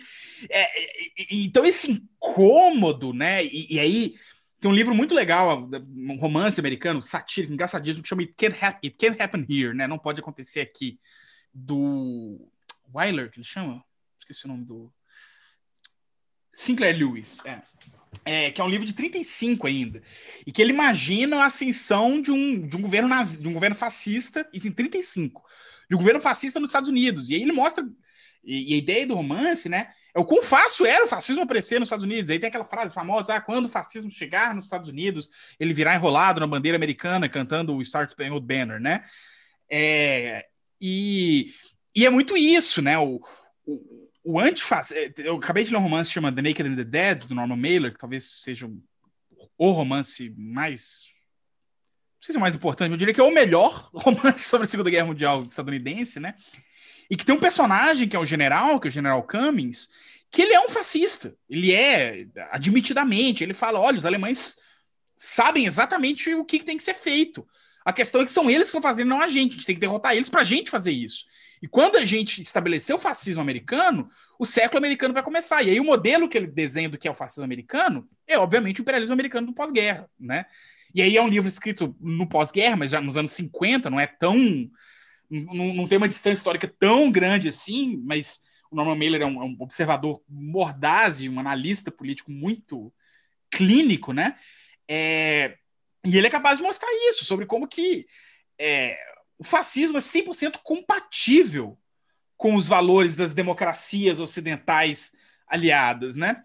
Quando a gente vai para a União Soviética, é, é, as questões são um pouco mais complicadas, né? E, e aí não, de forma alguma, querendo também é, é, é, fingir que, né, que a União Soviética não cometeu crimes de guerra absolutamente indefensáveis durante a Segunda Guerra Mundial e não teve posturas, né, desde o do Pacto Molotov-Ribbentrop até os, os, a ofensiva na Prússia Oriental, enfim, mas, de fato, falar em nacionalismo são valores um pouco diferentes. A questão passa por outros lugares, e talvez igualmente problemáticos, né? mas outros lugares. assim. Mas quando a gente pensa nas nações ocidentais aliadas, é o nacionalismo, é uma guerra nacionalista.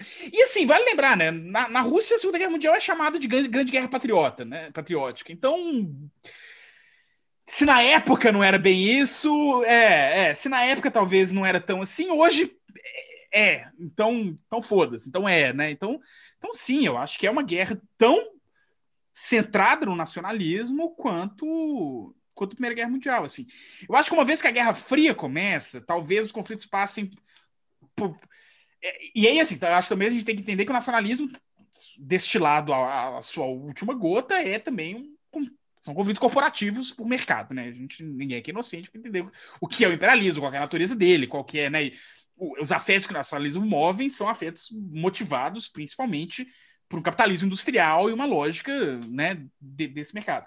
É, mas essa lógica, o nacionalismo, eu acho que ele não é tanto a roupa dessa lógica do imperialismo durante a Guerra Fria, né? Eu fico pensando no Vietnã, Existe sim uma retórica nacionalista, tanto por parte dos Estados Unidos quanto por parte do Vietnã, mas eu não acho que é exatamente o que move. Ali, é, os soldados americanos não vão para a Europa por antifascismo, eles vão por nacionalismo.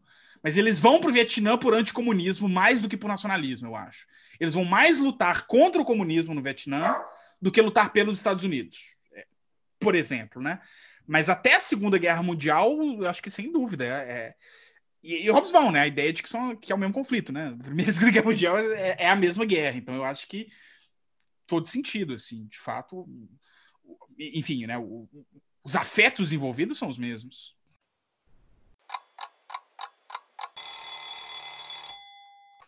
E até eu acho curioso isso, porque nas justificativas dos próprios nazistas, é como se fosse uma guerra só. Tipo assim, a Segunda Guerra foi Sim. decorrência da Primeira, porque a gente foi humilhado na Primeira Guerra Mundial, porque a Alemanha né, perdeu território, a Alemanha foi né, devastada, e a gente não precisava ter entrado nessa guerra, não sei o que lá. E a Segunda, realmente, isso que você falou, né? Uma guerra necessária. É vista assim, até para até por quem participou e até por quem perdeu mesmo. Tipo assim, é visto uhum. assim, uma guerra necessária. Mas, bom, Acho que a gente abordou um milhão de coisas hoje. Falamos de muitas representações aqui, não só na literatura, é, em filmes também, falamos muita coisa aqui. Queria agradecer ao Tavos pela disponibilidade de falar com a gente, pelo carinho que ele sempre tem com a gente aqui no NEPAT. E por né, trazer a pesquisa, porque eu acho que é muito interessante ouvir as pessoas falando das próprias pesquisas e você é uma das pessoas mais animadas com a própria pesquisa que eu conheço. Tipo assim, é, é, muito Também bom te ver falando. Como egocêntrico? Não! não, é porque você fala, tipo assim, muito animado, gesticulando e tal, tipo assim, ah, porque não sei o que, não sei o que. Eu acho isso muito legal, fico muito feliz sempre de te ver falando. E, enfim, a gente queria te agradecer e se você quiser dar algum recado final aí, fique à vontade. Não, então, mais uma vez agradecer demais pelo convite. Foi um prazer enorme participar e, enfim, como sempre, vocês estão cansados de saber, é só chamar. Tamo aí. Que vocês animarem, eu tô animando. Você falou, Maria, acho que ficou bastante óbvio, né? Eu gosto muito de falar sobre isso. É um assunto que. Ainda bem que eu gosto, né? Porque são quatro anos que eu tenho. Mais quatro anos. Para pensar, quatro anos nessa porra desde a minha graduação, né? Então, se eu não gostasse, eu teria um problema muito sério na minha mão. E, e também porque é muito bom, enfim, né? Eu, eu acho que na, na, história é assim também, mas assim, nos estudos literários, a pesquisa é uma atividade muito solitária, né? Diferente da, da, das áreas, eu fico pensando nas áreas da, das hard sciences, que você tem um laboratório, que você tem né, publicações coletivas que são mais comuns, você tem. É um trabalho com uma dimensão um pouco mais coletiva, né? A gente faz umas pesquisas são muito individuais, né? Então é a gente com os livros trancados dentro do escritório e né, lendo sozinho, escrevendo sozinho e tal. E aí agora, durante a pandemia, então, né? Isso potencializa e tal. Então é sempre muito bom. Eu fico muito feliz de poder, é, enfim, né? Ter interlocutores para conversar a respeito. E eu acho que quando a gente fala das nossas próprias pesquisas com outras pessoas, a gente começa a ter uma clareza maior da própria pesquisa, né? Ela, ela ganha um, contornos mais definidos quando a gente tem que, que explicar para outras pessoas o que, que a gente está fazendo, o que a gente quer fazer, quais são as nossas hipóteses e, e tal. Então eu sempre gosto muito, sempre fico muito feliz, sempre fico muito agradecido. Bom, para quem, de novo, né? Então, para quem não, não conhece o meu trabalho no Mimimídias, é, vocês podem conhecer a gente, acompanhar a gente em vários lugares, mas no YouTube, a gente está no youtube.com.br mimimídias. Eu tenho alguns vídeos sobre guerra lá, alguns sobre Segunda Guerra, inclusive específicos. É, um dos mais recentes que eu fiz sobre Segunda Guerra foi um que eu fiz no ano passado, que eu fiquei bem satisfeito com ele, sobre Jojo Rabbit e sobre fazer humor com o Holocausto, que achei que foi um vídeo bem legal. Enfim, então, para quem né, é, tiver mais interesse nessas discussões sobre representações da Segunda Guerra, eu tenho vários vídeos lá que, que vão entrar em diferentes aspectos disso e vídeos sobre várias outras coisas também.